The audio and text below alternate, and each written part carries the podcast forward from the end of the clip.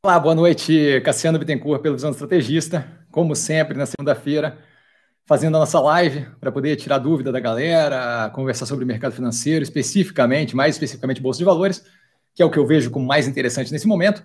De qualquer forma, é, em geral, conversando aí sobre, tirando dúvida, respondendo sobre mercado financeiro e para começar, eu gosto sempre de me apresentar, uma vez que nem todo mundo me conhece, tem bastante gente entrando no canal. A gente atingiu essa semana aí 5 mil seguidores, o que é um bom começo. Especialmente dar mais uma pilhada aí para seguir com análise, live e por aí vai. Além disso, é, a gente está quase acabando as empresas do portfólio, tá? Então, é, a partir de semana que vem, a gente já deve ver empresas novas, uma vez que acabe o portfólio, que faltam mais quatro aí, é, deixa eu ver quais são. Falta ainda Ômega Geração, MRV, Apivida e Arezo para análise. Tá? É, tem aí a Plano e Plano, que vai entrar na análise também, mas daí a IPO, que deve entrar na semana que vem. É, tem que ver qual é a data ali de IPO, mas é possível que entre tranquilo na semana que vem.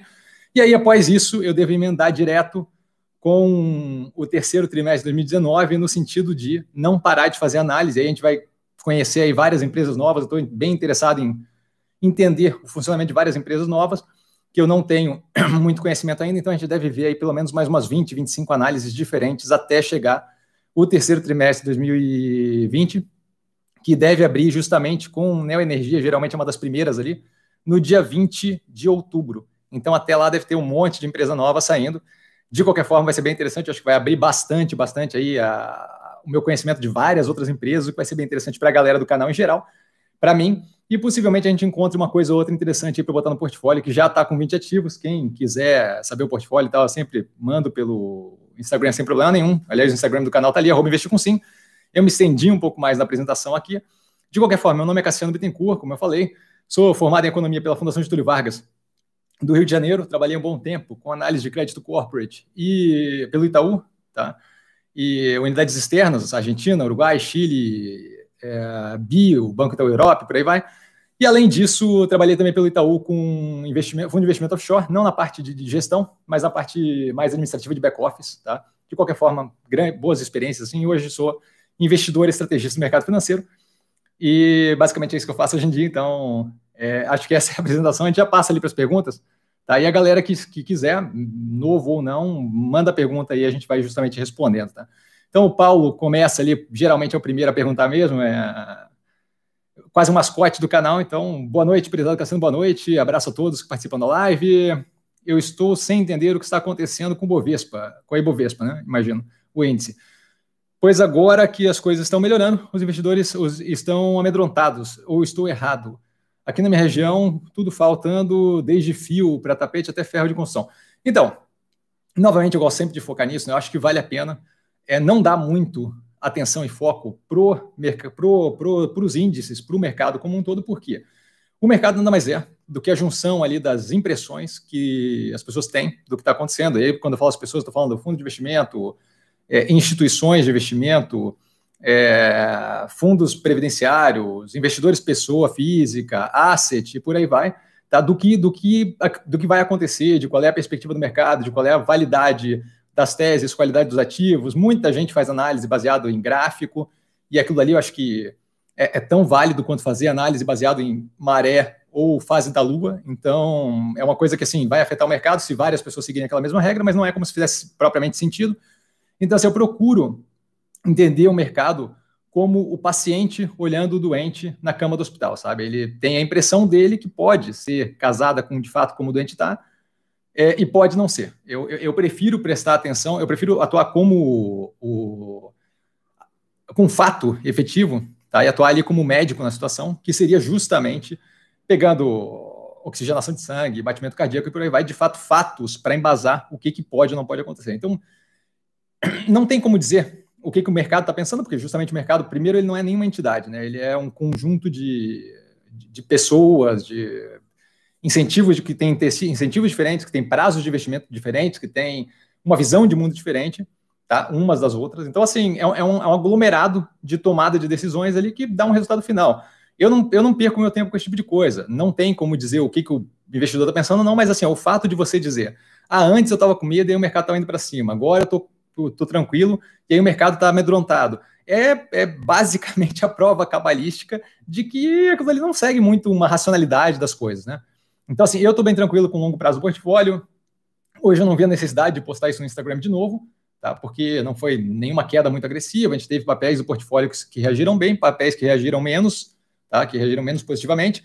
Mas, de qualquer forma, eu não vi nada muito, oh, meu Deus do céu, que problemático. Então, eu falei, ah, não vou ficar postando, Cassiano tá tranquilo com o longo prazo, mas eu estou bem tranquilo com o longo prazo do portfólio. Acho que, começando a discussão do orçamento agora, a gente vai ter uma noção melhor daquela questão que, inclusive, o Paulo levantou várias vezes, de se está sendo populista ou não está sendo populista o governo. Tá? A gente vai ver, inclusive, quão forte é, de fato, a, a formalização ali que o, que, o, que o Congresso Nacional fez de não deixar passar e estourar teto. Então, isso daí vai dar bastante resposta para a gente sobre vários aspectos de como vão ser, de como vai afetar, vários aspectos que vão efetivamente, eventualmente afetar a economia. E acho que aquilo ali vai dar um. Vai, eu estou muito é, interessado em ver essa discussão do orçamento, tá, que acabou de ser entregue. Acabou de ser entregue alguns, algumas horas atrás, tá só um pouquinho. É, e justamente isso, assim, focaria menos no mercado, focaria mais na tese. Se você olhar minhas análises, você vai ver que é muito foco na tese de investimento, em o que eu vejo, de fato, é, a conexão está instável. Vamos ver se volta aqui. Rapidinho. Sinto muito. Quando voltar, se alguém puder me dar o ok, vamos até ver se eu consigo ver ali a velocidade, mas a conexão está instável.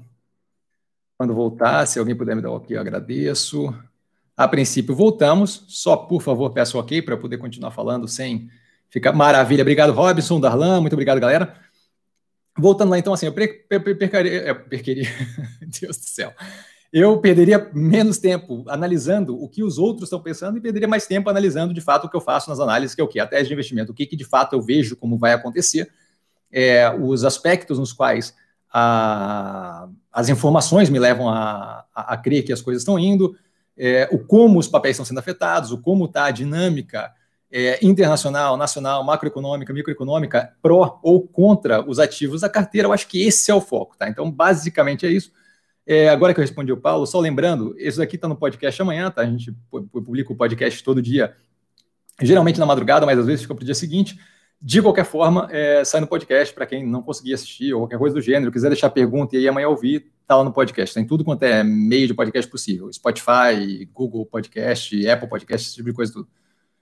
É, Darlan, boa noite, mestre, boa noite a todos, boa noite, Darlan. É, Rodolfo, boa noite, Cassino, boa noite, Rodolfo. BRDT, BR Distribuidora, como você enxerga a empresa pós-saída da Petrobras? Como ficará essa relação entre as empresas? Contrato de exclusividade na distribuição? É, acha que BRDT pode se tornar uma cash call da Bolsa? Eu acho que cash call é um pouco forte falar, tá? porque cash call, em geral, é, muita gente se refere a isso, usa isso para se referir a empresas que pagam dividendo consistente ali, eu acho que isso daí pode ser. Eu uso mais para empresas que operam naquele sistema, como eu descrevi a Taesa. Né? A operação dela é basicamente simples, sem competitividade, tudo que ela tem que fazer é rodar o negócio dela tecnicamente sólido, que aquilo ali resolve a questão, resolve a questão como um, como um todo, tá? Então eu vejo mais nesse sentido o negócio de cash cow. De qualquer forma, é, acho que a saída da Petrobras é positiva, tá? É, acho que pode ter a, a mudança ali na, na, relação comercial, pode ter, não, não, acho que necessariamente vai ser negativa, tá? Acho que a empresa ganha uma capacidade de ficar muito mais leve sendo completamente privatizada. A gente tem visto isso na redução, inclusive, do custo corporativo que ela tem à medida que foi passando aí o tempo. Eu não sou o maior fã da empresa porque eu acho que ela é muito especializada demais na questão de distribuição de combustível e eu prefiro, é, eu, eu tenho uma outra opção daquela dali que tem um pouco mais de diversificação na operação, inclusive com espaço para expansão é, sinérgica com várias das empresas dela ali, que é o caso da Ultrapar, com a possível compra de refinaria, que vai ajudar tanto a operação de GLP, quanto a Ultracargo, quanto possivelmente, é, é, não sei qual, qual, seria a relação ali, mas possivelmente o Oxiteno, e com certeza vai ajudar a, a Ipiranga. Tá? Então, assim, se eu tenho uma opção muito mais diversificada, é, que eu já fiz aí o comparativo, tem no site, tem no, no no YouTube o comparativo tanto da, da BRDT com a Ultrapar em alguns vídeos, dois ou três vídeos, tá? E elas não rodam tão diferente assim, a BR distribuidora não é propriamente o melhor no que ela faz, e a proporção que tem ali de estritamente o posto BR com o Ipiranga é bem parecido no efeito que eles têm sobre o resultado como um todo. Mais do que isso, nesse momento que a gente está passando, eu acho que é muito mais interessante a operação diversificada. A gente viu, por exemplo, na Ultrapar, a diversificação, o fato dela ter outras operações dentro, como distribuição de combustível, petroquímica, é, até, até a operação de farmácia, de certa forma, pequena, mas ainda assim, e a outra cargo de transporte de líquidos, combustível, por aí vai, é, ajudarem a, a, mitigar esse dano é, causado na parte de distribuição de combustível, que é justamente a Ipiranga. Tá? Eu não cheguei a ver o resultado da BRDT, mas eu não, não, tenho por que acreditar que eles tenham tido o mesmo tipo de mitigação, uma vez que as operações são completamente diferentes é, do que trata, do que tange o restante fora a BR versus Ipiranga. Né? Então, assim, é, para mim é basicamente um custo de oportunidade, tá? Mais do que isso, eu vejo a Ultrapar muito mais descontada é, no tempo. Eu vou até, se a gente plotar aqui, quer ver? É, eu vou botar aqui o GPA 3, só para ver como é que está a diferença desde março, para ver como é que elas reagiram entre si desde março, só para ver se a gente consegue ter alguma noção de como é que está a diferença últimos três meses, quatro meses. Vamos ver, março. Março, eu vou dar seis meses aqui e vou puxar. É... Então, da, quando eu olho aqui a derrocada de março, tá? aquela queda agressiva, elas estão bem casadas uma com a outra, tá? Quando a gente olha ali o preço, elas estão bem casadas uma com a outra. A BRDT hoje em dia está um pouco mais descontada se eu pegar é, um pouco mais para frente derrocada, mas se eu botar do começo, pré-derrocada, pré-problema com com Covid e tal, a gente vê elas bem casadas. E aí, esse casado me faz preferir uma operação mais diversificada e com espaço ali para expandir para novas áreas, como, por exemplo, de refinaria. Né? A gente está vendo aí que está rolando, aí, por enquanto ainda é boato, mas a princípio, aparentemente, a outra, a outra par já fez aí oferta para essa próxima refinaria para ser vendida da, da Petrobras. Daí pode dar uma mudança bem interessante. Então, assim, eu acho a BRDT meio seca. Eu não tenho interesse em ter as duas no portfólio. Acho que é uma centralização de capital numa área que não é propriamente a mais interessante do mundo, que é a distribuição de combustível. É interessante no portfólio, de alguma forma, sim, mas eu não vejo a, a área de distribuição como interessante. Eu vejo a operação da outra parte que tem espaço para expandir, diversificar ainda mais como interessante. Então, eu ficaria de fora da BR distribuidora, tendo essa opção da outra par muito diferente. A outra par comprando é, refinaria, diversificando, estourando de preço, aí a gente começa a ver um trade-off ali entre pagar mais barato, possivelmente na BR distribuidora, ou mais caro na outra parte, num outro patamar de preço, e aí sim talvez tenha aí uma competitividade maior. Nesse momento, eu acho que o preço está consideravelmente parelho na evolução desde o do, do pré-pandemia, e aí eu prefiro a operação mais diversificada. Tá? Easy Sonic, Easy for Sonic, é, vai entrar no IPO da Pets? Não vou, analisar no canal, tá? É, deixei, inclusive, bem explicado o porquê que eu não vou, tá? Não, não, não tem interesse no ativo, acho que vale a pena dar uma olhada na análise que está no canal, tá? É, não tem ali qualquer interesse naquele, naquele ativo, tá? É, Lúcio, boa noite. Cassiano, boa noite, cara. Nessas quedas de curto prazo, devido a ruídos no mercado, quem mais movimenta o preço? Pessoa física, fundos, bancos ou estrangeiros? Olha, não, não saberia te dizer. Acho que isso daí oscila bastante, tá? Eu acho que a gente vê vários, é, em vários momentos um movimento que é claramente o estrangeiro assustando com o mercado brasileiro e caindo fora, e aí o preço acaba caindo, ou às vezes até sendo coberto pelo mercado local. Mas assim, eu acho que é uma questão de momento. Eu não acho que é padronizadamente quando cai é, é, é um dos grupos que está fazendo movimento, e nem quando sobe é um dos grupos que está fazendo movimento. Eu acho que oscila bastante, depende muito do porquê que está com essa impressão no mercado, do porquê que está com essa tensão toda. É, então, assim, acho, acho, acho complicado querer padronizar um grupo só como responsável por, por, por um movimento mais brusco na, na, Bolsa de Valores. De qualquer forma, eu acho que o, o CERN que vale a pena focar, e eu entendo se a pergunta for curiosidade, alguma coisa do gênero, mas o CERN que eu acho que vale focar é que é, esse, esse não é o ponto que a gente deveria estar focando, tá? Esse não é o ponto que propriamente a gente deveria estar é, gastando energia para tentar entender. A gente deveria estar tentando entender justamente o para onde vai vida real, mundo real das coisas, a impressão do, do mercado sobre aquilo eventualmente vai ser afetada de forma mais agressiva ou menos agressiva pelo que está acontecendo efetivamente no, no, no, na economia real. Tá? Então, essa parte assim, eu acho que é, é, é, é contraproducente ficar perdendo tempo com isso. A atitude de curiosidade, ah, eu acho que depende muito do, do movimento, sabe? A gente viu um movimento muito forte, final do ano passado, até um pedaço desse ano, de pessoa física entrando mais forte na bolsa, por quê?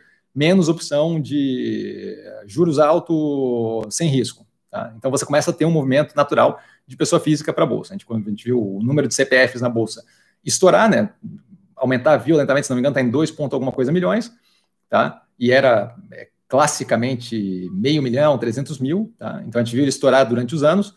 É, então esse é um movimento com certeza que fez inflar um pouco mais a bolsa, tá?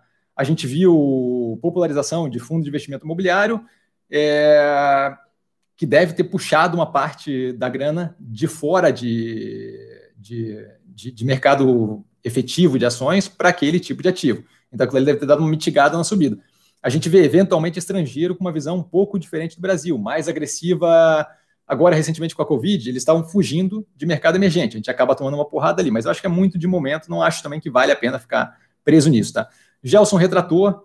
Bob, boa noite, Cassandra, boa noite. IPO da Veio. que acha? Abraço. Não vi nem os dados ainda. Tá? É, assim que tiver os dados, eu vou postar o análise no canal. A Plano Plano é a pró, Plano e Plano da, da Cirela, é a próxima que vai sair no canal, é a outra que eu, é a próxima que eu tenho os dados do, do ativo, tá? É, não, não vi, vi hoje, inclusive, no site da B3, não vi nenhum outro dado novo de nenhum outro IPO. Estou aguardando, eu estou um pouco assustado com a fila de 40 IPOs, acho que vai ser assim, uma carga violenta de trabalho, mas com certeza a gente dá um jeito, dá cabo e não vai ser um negócio problemático. Só infelizmente, Bob não tem informação ainda, tá? Gelson, B3SA3. B3SA3, acho um ativo interessante, não tenho acompanhado o preço, é um dos próximos que eu quero fazer análise mais aprofundada, justamente para entender o funcionamento do ativo a fundo. De qualquer forma, acho que está super bem posicionado, acho que o mercado financeiro brasileiro deve ver juros baixos, controlado, com inflação controlada por algum tempo ainda, que seja por é, maturação da economia brasileira, que seja por é, dificuldade de, de um crescimento mais acelerado por algum tempo, a gente deve ver os juros mantido nesse nível por um bom tempo, especialmente se a gente vê confirmar, é, ver a confirmação de respeito ao teto de gasto e por aí vai, e aí a gente tem que observar ponto a ponto, mas isso se mantendo, isso tendo é, um nível de consistência ali nos juros mais baixos, a gente deve ver empresa, essa empresa, né, empresas como essa, mas essa especificamente, aqui no Brasil, é, tendo um ganho muito grande justamente com essa mudança de patamar de juros, de panorama da, da, do mercado financeiro nacional, que é um panorama hoje em dia muito mais voltado para renda variável, muito mais voltado para meio de produção do que para rentabilização de renda fixa ou qualquer coisa do gênero. Então, acho que o, o, a perspectiva para ela de médio e longo prazo é super positiva. O que eu quero ver mais a fundo é o como estão as contas dela, o quanto ela tem para expandir, quais são os planos do, do, da diretoria e por aí vai, acompanhar aí uma teleconferência, ver o último resultado, para daí sim entender se o preço está casado ou não com o que a gente tem de perspectiva, ou se já estou pagando por crescimento futuro, ou se está no páreo ali, é, casado com as perspectivas e que tem de fato espaço para crescer. Mas o ativo eu acho que é super interessante, o posicionamento é super interessante é, uma, é a opção que a gente tem para esse tipo de investimento aqui, aqui no Brasil nesse momento. Né? É, com relação a Bradesco, eu prefiro agressivamente o Banco do Brasil. É, acho que ele tem é, respondido melhor à crise do que Itaú, do que Bradesco. Acho que ter o Tesouro é, pelas costas ali garantindo é super positivo. Tem feito um trabalho bom de redução de é, funcionário, racionalização de agência e por aí vai. Tem a análise no canal. Eu não quero ter várias instituições financeiras desse porte no, no portfólio, então eu escolhi uma que eu acho que está super descontada, que é o caso do Banco do Brasil, e eu tenho operado com ela há algum tempo já, e tem me dado ganho, é, com, especialmente com as oscilações mais agressivas que ela tem. É, gosto bastante, acho que estão fazendo um baita um trabalho. O último vídeo que eu postei no canal, inclusive, tem várias iniciativas ali é, citadas. Acho que o Bradesco está fazendo um, um, trabalho bem legal com o Next, tá? É, o, a parte do banco digital deles. Eu acho que aquilo ali pode render eventualmente para acionista possivelmente um spin-off, tá? Que vai, é, eles estão falando em 3 milhões e meio de clientes e separar do banco. Não sei se eles vão separar efetivamente com ações separadas ou se eles vão separar simplesmente operações distintas, mas ainda assim subsidiária, subsidiária do, do Bradesco. É, mas, de qualquer forma, eu acho que esse movimento deles é bem positivo. Só vejo o, o Banco do Brasil como uma segurança maior, a, a, a, possibilidade, por mais que pequena, de privatização é algo que está sempre ali e o Bradesco ele é muito varejão demais, sabe? O, o Banco do Brasil acho que ele é mais amplo assim na, nas, nas, opções que ele dá para para diversificação ali do portfólio dele, tá? Acho que então eu, eu prefiro o Banco do Brasil e não tenho é, intenção de encavalar não acho que instituição eh, financeira no Brasil, nesse momento desse porte, é o investimento mais interessante do mundo. Acho que elas estão bem descontadas, têm um espaço considerável para crescer. Tá? Então, é, basicamente é isso. Assim, eu não tenho interesse nenhum em, investir no, no Bradesco. Tá?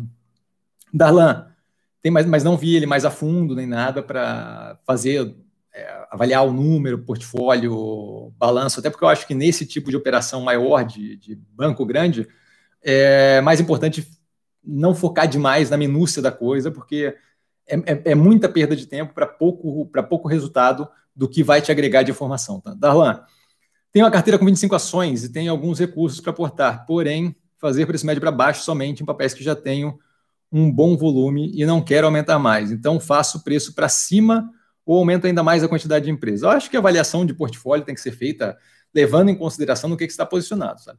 É, eu, eu, eu, não avalio o seu aumento posição no ativo é, baseado no não tenho preço médio para baixo para fazer com outros. Eu avalio fazer é, aumentar a posição no ativo se faz sentido. Tá? O preço ajuda a tomar a decisão, mas o, a avaliação tem que ser, pô, eu quero estar posicionado mais naquilo ali. É, um, é uma, uma operação que que tem um médio e longo prazo claro, que eu consigo ver evoluir. É, por exemplo, é, tem uma galera agora que deve estar conseguindo, que está comprada em IRB e que deve estar conseguindo fazer preço médio para baixo. Eu não tenho coragem de botar um real ali que dirá dobrar a posição, triplicar a posição. Tá? Então, assim, depende muito de qual ativo a gente está falando, depende muito de como a carteira está composta. Ah, por que como a carteira está composta? Se eu tenho 25 ativos ali e seis deles estão vinculados com mercado de construção civil, pô, talvez construção civil não é uma posição que eu vou aumentar mais. Não por causa daquela operação específica que eu vou aumentar e vai ficar maior, mas porque eu já tenho um pedaço considerável da carteira posicionado em construção civil. Então talvez valha mais a pena diversificar esse, esse talvez aumentar em outro pedaço do portfólio, que aí sim aumentar mais ainda uma posição que eu já tenho que já é grande, mas que é de uma área que como um todo, de um setor que como um todo eu estou pouco posicionado, certo? Então assim, se eu tenho uma empresa muito bem posicionada, de uma clabinha da vida muito posicionada ali, que eu tenho uma posição grande. Aqui eu tenho a Cirela, que é muito grande. Mas aí aqui, além da Cirela, eu tenho várias outras posições em construção civil que também tem um tamanho considerável. Eu posso pensar Cirela versus Clabin, mas eu posso levar em consideração que além da, além da Cirela, tem várias outras ali de construção civil e que o meu portfólio montado em construção civil está um pouco mais pesado do que, por exemplo, em papel e celulose. Tá? Então, acho que isso daí tem que levar em consideração. Não tem como falar como regra, Tá? Mas eu acho que basicamente é, é pensar o portfólio como um todo. Se quiser eventualmente falar comigo no Instagram e tal, não tem nenhum problema de dar uma olhada no portfólio com você. Mas é, tem que avaliar, não, não dá para avaliar separadamente do portfólio. Tá? Você tem que avaliar a, a tua exposição como um todo. Eu estava pensando esses dias. Ah, por que, que, por que, que, eu, que eu digo que eu sou estrategista? Né? Porque, por causa disso, porque eu não só assumo posição em uma empresa, porque ah, é uma empresa que tem possibilidade futura, que vai crescer e que está num bom posicionamento, tem um bom resultado. Não, eu avalio ela em relação às outras empresas do portfólio, avalio ela em relação a mercado, macro, micro, é, setorial, tendência futura de como é que vai se desenvolver aquilo ali e tudo isso. Sabe? Então, acho que é esse o ponto. Tem que, tem que afastar um pouquinho da árvore e dar uma olhada na floresta para justamente poder avaliar a coisa em conjunto com as outras participações do portfólio. Tá, Dana? Alexandre, é, primeiramente, parabéns, obrigado, cara, fico honrado. Já aconteceu de você calcular mal o momento de maturação da tese? Exemplo, sair quando ia maturar mais lá na frente ou ficar e perceber que, que a maturação já tinha ocorrido? É, bom, é, já, já aconteceu de, de. Assim, ó, como é que eu vou te dizer? Maturar a tese nunca é um negócio de eu acertar na tampa a máxima do preço, certo? Para mim, assim, maturou a tese quando eu já não estou mais confortável naquela posição. Aí, eventualmente acerta na tampa, eventualmente o ativo sobe consideravelmente mais. É, caso clássico aqui, um caso bom para falar isso, Camil. Camil, quando bateu nos nove reais, eu estava liquidando tudo que tinha para liquidar na carteira. Tá? Para mim já não estava mais confortável, para mim já deu o que tinha que ter dado. Ela subiu consideravelmente mais. Camil agora, vamos até ver, deve estar com preço consideravelmente acima disso. É... Só ver aqui como é que está. Mas Camil deve estar, Camil está nos 12 e 19. Então, assim, tá aí, ó, um 33% de diferença da, da, das máximas que estão batendo agora. Eu não estou mais confortável com a tese. Tá? O preço vai subir, independente. É, o preço vai, vai, vai se comportar em parte pela tese de investimento, tá? e em parte pela impressão que o mercado tem daquele ativo. Eu vejo, por exemplo, ativos hoje que não fazem nenhum sentido no preço que estão. É, se ela é uma empresa que eu já falei algumas vezes aqui, eu não vejo futuro para aquilo, acho que está bem claro que o mercado dela está se esvaindo, competição que fica no mercado que sobra é forte, por aí vai, está explicado na análise do canal.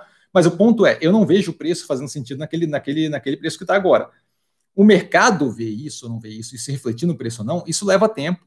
Mas, por exemplo, com o Camil, eu saí consideravelmente antes do, do, topo que bateu ali, agora em 12 alguma coisa. Eu não tenho qualquer interesse em entrar nativo, para mim ele já deu o que tinha que dar. Se o mercado percebe que tem muito espaço para subir, se o mercado continua é, comprando e pilhando o preço para cima, é uma outra questão. É, eu, eu não estou mais confortável.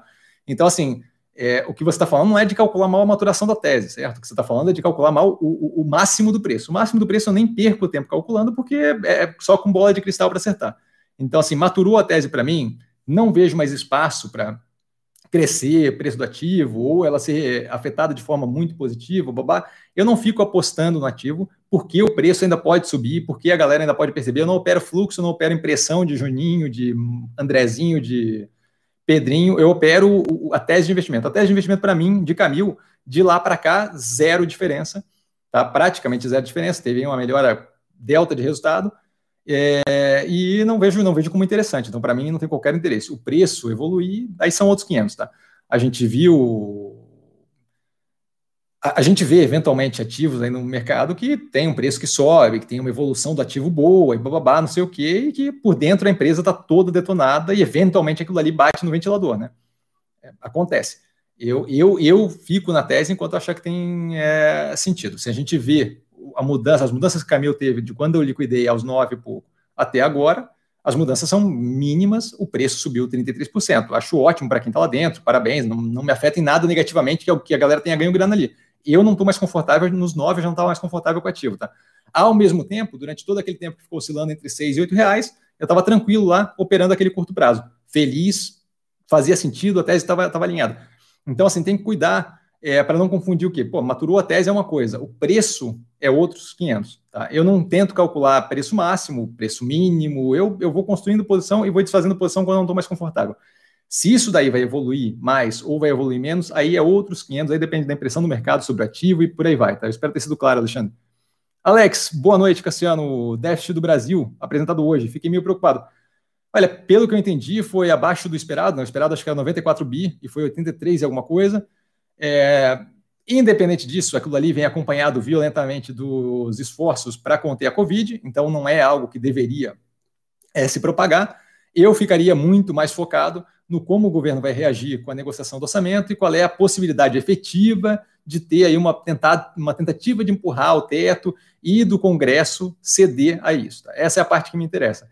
Esse sunk cost, esse gasto a mais que a gente teve nesse momento, desse período, que de fato foi negativo, mas era necessário com relação à Covid, essa, essa parte eu deixaria de lado, essa parte não é propriamente o que, o que afeta aquilo ali é pontual por causa desse choque exógeno negativo de curto prazo, como a galera sabe, acho que vocês conseguem repetir comigo se for o caso, é, mas eu acho que é muito mais essa questão do qual vai ser o comportamento daqui para frente do que propriamente a avaliação de ah, aconteceu de ter gasto. É como se a gente ficar pensando ali, ah, saiu o PIB agora. Aí, ao invés de sair 5,5% negativo, sai 7% negativo. Pô, foi negativo, mas ali eu estou falando do passado, ali eu estou falando do que aconteceu. É ótimo levar um indicador em consideração, mas o fato que me afeta, o fato que me incomoda, o fato que eu deveria levar em consideração é o quê? É o como vai ser daqui para frente. Porque aquilo ali está precificado em, várias outras, em vários outros pontos.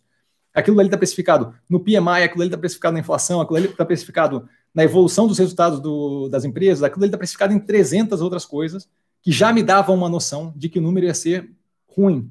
O quão ruim foi delta para cima, delta para baixo do passado, aí são outros 500, tá? Aí eu acho que não é o ponto P. Então, assim, eu não ficaria preocupado com o déficit do Brasil. Aquilo ali era esperado, a gente viu que teve um esforço considerável para conter é, o dano econômico da Covid. Eu ficaria preocupado e prestaria atenção no ponto de o como é que vai ser daqui para frente. O que, o que vai ser daqui para frente? Como é que vai ser levada a política econômica para ver? Aquilo ali é reflexo de um black swan, de um, de um novamente, efeito exógeno negativo não, não, não esperado, né? É, então, assim, aquilo ali não tinha muito como lidar. O que a gente tem como lidar é daqui para frente, tá? Então, é, eu acho que é esse o foco. É, Gabriel, boa noite, Cassiano. Em uma realidade de inflação e juros subindo, quais as categorias de ativo ou setores da bolsa você acha que tendem a ser beneficiados? Vai depender muito do porquê que o setor está nesse, do, do porquê que está nesse, nesse, nesse, nessa situação, tá? É, cenário de juros, inflação subindo, porque o governo estourou o teto e partiu para a política é, populista, é uma coisa. Cenário de inflação e juros subindo, porque o Brasil aqueceu demais, a economia está bombando tanto, que a inflação está subindo e os juros está tendo que controlar, é outra coisa completamente diferente. Então, assim, não acho que vale a pena ficar é, esboçando o cenário que está completamente fora da realidade que a gente vive agora. Tá? Cenário de juros e inflação alta neste momento é muito, muito, muito, muito distante. Tá? Então, assim, não é algo realista para o curto prazo. Então, ao invés de tentar imaginar esse tipo de coisa, que vai depender de 300 outras variáveis, por exemplo, inflação e juros subindo, vão ter setores que vão responder independentemente disso. Por quê? Porque vão estar talvez vinculados a, a mercado internacional. Aí vai depender de como é que está o mercado exterior. Exportadoras, por exemplo, de certa forma, é, levam em consideração a inflação e juros subindo, mas tem um pedaço considerável que depende de outras coisas que nada tem a ver com a inflação e os juros no Brasil, ou que tem muito pouco a ver, muito pouca relação com os juros e inflação no Brasil. Então, assim, vai depender demais de como tiver o cenário como um todo. Eu, hoje em dia, ah, Cassiano, com cenário de juros e inflação de hoje, o que, que você gosta? Eu não gosto por causa do cenário de juros e inflação de hoje. Eu gosto por causa de uma cacetada de coisa. Desculpem pelo caminhão. Tá? Eu gosto por uma. Desculpa, galera. Sério, amigo. Eu gosto por uma cacetada de coisas que envolvem também juros e inflação controlada, mas esse não é, não, não dá para separar dois pedaços da, da, da, economia e aí fazer uma análise baseada naquilo. Então, assim, vai depender bastante, tá? vai depender muito do porquê que a inflação está subindo, do porquê que o juros está subindo, de como as empresas estão, por exemplo, é, alavancadas. Tá? Num cenário de juros muito alto, é, eu posso gostar ou não gostar de uma empresa dependendo da alavancagem dela, independente do setor que ela está. Tá? Porque, eventualmente, aquilo dali pode fazer uma diferença tão grande no resultado financeiro que, independente do setor ser fraquinho, ser um setor que não está rendendo muito, o fato dela estar tá desalavancada faz com que ela seja muito mais interessante do que operações que estão no setor super rentável, mas que estão pagando tantos juros que aquilo ali está quase sufocando, tá? Então, assim, depende muito de muito fator, tá? Então, eu procuraria não, não tentar é, simplificar num nível que fique uma análise simplista da coisa, tá? Só nesse sentido que eu falo. Aí a galera me avisando ok, muito obrigado a todo mundo que avisou ali ok. É, Edivandro, boa noite. Rafael, boa noite, Cassino, boa noite. Eu tenho Engie 3, né? Engie, em carteira. Você acredita que ela tem um grande potencial de crescimento ou seria mais uma empresa pagadora de dividendo? Obrigado, abraço. A análise já está no canal, acho que vale a pena dar uma olhada. Eu gosto muito do ativo. Eles crescem bastante por alavancagem, eles têm bastante projeto pela frente, tá? Estão é, tocando bastante projeto pela frente. Acho que vai ser um divisor de águas ali a hora que a gente conseguir se livrar da Jorge Lacerda e da Pampa Sul, as duas de termoelétrica, que são feitas por carvão, acho que é pré-histórico aquilo, tá? Então, assim, acho que isso daí vai ser bem positivo a hora que, que se livrarem disso. Independente disso, é, acho que a, a, a diversificação ali para TAG, para transportadora é, associada de gás, acho, o nome, é, que foi comprado da Petrobras, inclusive agora recentemente comprado aquele último pedacinho de 10%, super positivo, movimento, uma diversificação considerável de, de, de, de posição, Gosto dos projetos delas, deles com a Novo Estado e a Gralha Azul para transmissão de energia. Acho que vão expandir bastante naquela direção e acho que a empresa ela, ela é well-rounded, né? Ela, ela tem ali uma posição bem diversificada no setor de energia. Acho que é super positivo. Acho que o movimento que eles fizeram para cima de trading de energia para ganhar conhecimento de inteligência de mercado foi super positivo. Então, eu gosto bastante da ativa e acho que tem muito espaço para crescer. Acho que o efeito do crescimento nela não vai ser o mesmo efeito do crescimento na ômega geração, porque o porte é completamente diferente. A Engie, pra, a Engie é a maior geradora de energia privada do país. Ela, para fazer um movimento que de fato faça uma grande diferença na posição dela, vai ter que ser um baita do movimento, como por exemplo a compra da TAG. Tá? É, mas eu acho que sim, ela está indo numa evolução super interessante. É, paga bem dividendo, eu não, não, não, costumo focar em dividendo, eu foco mais na evolução de para onde está indo o ativo, tá? porque aquilo ali é o que vai de fato refletir no, na precificação do ativo eventualmente mas não deixa de ser é, um plus, não, deixa de ser algo a mais. Gosto muito da ativa, acho que vale a pena dar uma olhada na análise do canal, tá? E eu acompanho ela há bastante tempo já, então tem várias análises ali. Etielo, é, dólar alto ajuda bastante a Minerva. Acha que no médio prazo, caso o dólar volte para baixo dos 4,50, deve impactar o preço da ação muito? Olha, novamente, duas coisas aí. Primeiro, dólar alto ajuda muito a Minerva. Eu não, não, não sou partidário dessa, dessa informação, tá? E aí por quê? Eu acho que faz uma diferença é, competitiva, tá? Mas a carne Brasil, Brasil já tem a arroba mais barata do planeta. Tem uma falta, um déficit violento de, de carne, no, de, de, proteína animal no, no mundo. Então, assim, Faz alguma diferença? Faz alguma diferença, mas assim, não acho que é do tipo, ó, a salva a Minerva nem nada. Acho que essa, essa coisa da galera, dólar caiu, eles vendem Minerva, dólar subiu, eles compram um pouquinho. Acho que é a análise simplista do, do, de uma coisa que é muito mais complexa do que isso, tá? É, outra coisa, ah, se o dólar voltar para 4,50, ninguém está vendo o dólar a 4,50 em nenhum horizonte próximo, tá? Mas assim, se voltar a 4,50, o que, que acontece? Claramente, é, a gente, a, a, carne bovina brasileira é, perde de certa forma competitividade lá fora, certo? Porque a gente está com a moeda mais apreciada. Não acho que é o fim do mundo, não acho que é problemático. E aí vai depender de como a Minerva consegue tocar aquilo ali, manter o spread de ganho dela. Não acho que é o fim do mundo, não acho que é problemático, como eu disse. Agora, essa, essa pergunta ali vai impactar muito o preço da ação? Eu não acho que essa é a pergunta para fazer. Eu acho que a pergunta para fazer é o que, que acontece com a empresa em si. Porque afetar o preço, o preço da ação não quer dizer muita coisa. A hora que começou a pandemia, a, a ação da Minerva caiu a R$ reais. 7, 6 e alguma coisa. Tá? Dois meses depois estava nos 12 e alguma coisa de novo. Então, assim, afetar o preço da ação não quer dizer que, que tem algum sentido, alguma racionalidade envolvida daquilo. Quer dizer que a galera desesperou e saiu vendendo. Tá? Então, assim, é, primeiro, se eu for chutar número para o dólar, 4,50. Ninguém está vendo 4,50 no dólar tão cedo. Esse é o ponto 1. Um, tá? É, mesmo que chegue, eu acho que é simplificar demais o ativo. Vale a pena dar uma olhada na análise do canal. É simplificar demais o ativo, atrelar ele ao dólar simplesmente. E aí, o terceiro ponto é assim: ó, não acho que vale a pena se preocupar com o que o mercado vai pensar do ativo. Acho que tem que se preocupar com o que de fato o ativo vai, é, com o que de fato vai acontecer com a empresa como um todo. Tá? E ali eu acho que eles estão indo numa direção bem positiva. A expansão para venture capital, para botar ali uma grana em novas operações é, de startup, acho super interessante. Eles estão fazendo um trabalho forte de inteligência de mercado, envolvendo AI, é, redução violenta na alavancagem desde o, da compra da operação da JBS na América do Sul. Então, assim, novamente, assim, a gente, eu acho que a gente tem que parar de olhar para a família do doente e começar a olhar para os contadorzinhos de pulsação, oxigenação do sangue, batimento cardíaco e por aí vai. Tá? É, acho, que, acho que é esse o foco e não não não o que os outros vão pensar da, da história. Porque primariamente você não consegue dizer o que o mercado vai pensar, não vai pensar, é chute, certo? E aí eu não trabalho com chute, não tenho bola de cristal, então fica difícil dizer. Então, eu acho que vale a pena focar no que de fato a gente consegue é, ter uma noção. Como é que a empresa vai reagir, o que, que seria de negativo para a empresa. A empresa, por exemplo, está com hedge cambial, de forma que ela fica praticamente no zero a zero no que tange o dólar. Então, assim, o dólar oscilar afeta a competitividade da carne bovina lá fora, mas não afeta as contas dela propriamente. Tá? Então, assim, isso é algo que tem que levar em consideração, não é toda empresa que opera assim. Então, isso daí tem que levar em consideração. Eu, eu não, não me preocupo, mas assim, dizer o que o mercado vai, vai, vai, vai pensar é, é, é chute, tá? Erlano, Cassiano, boa noite. Pague menos e a van na bolsão, uma boa. Não vi a operação da van, eles não liberaram ainda os números, inclusive. Com relação a Pague Menos, tem análise do canal, eu não gosto do setor, tá? Não tem nada contra a empresa em si. Aliás, acho que não tem nada contra a empresa em si, acho que vale a pena dar uma olhada na análise. Mas assim, é mais do mesmo. O que eu lembro da análise mais, mais, mais vívido, assim, é isso, é mais do mesmo. É uma empresa que tem a operação de varejo farmacêutico e aí quer expandir loja e é basicamente a mesma coisa de todas as outras operações de varejo farmacêutico, sabe?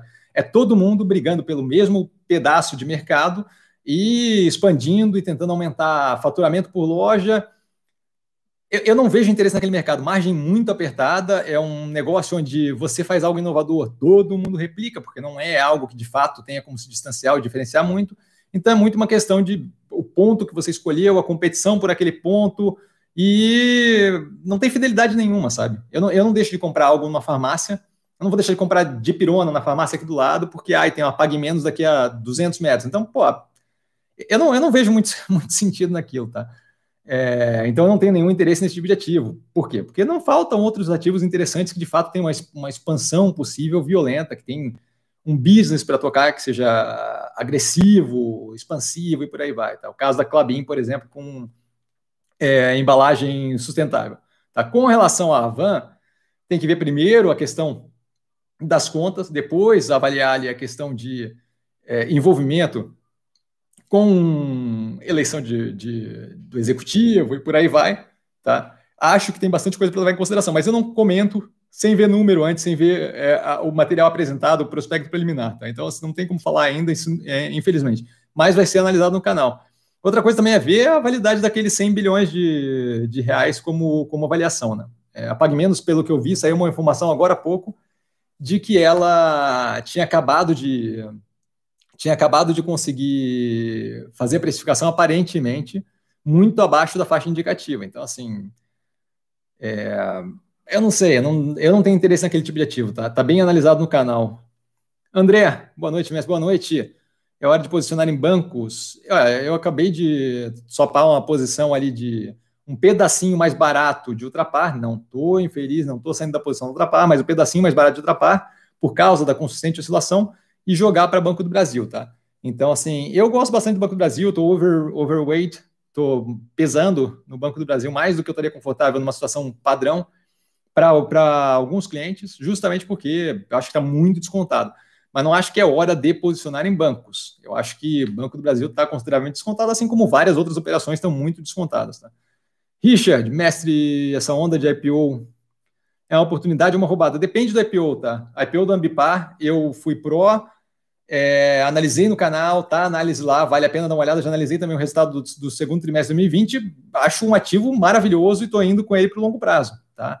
Não eu pessoalmente, mas para cliente eu tô com ele comprado para médio longo. Aliás, acho até que tem o. Acho que eu entrei também. Agora, agora falhou, é muita conta para gerir. Mas eu acho que eu entrei também, mas assim, ó, de qualquer forma, se eu entrei ou não entrei, é, é um IPO que eu iria com certeza tranquilamente, tá? Outros IPOs não vejo, não tenho qualquer interesse. O da Lojas Quero Quero, nenhum interesse. Então, todos analisados no canal que tiveram até agora.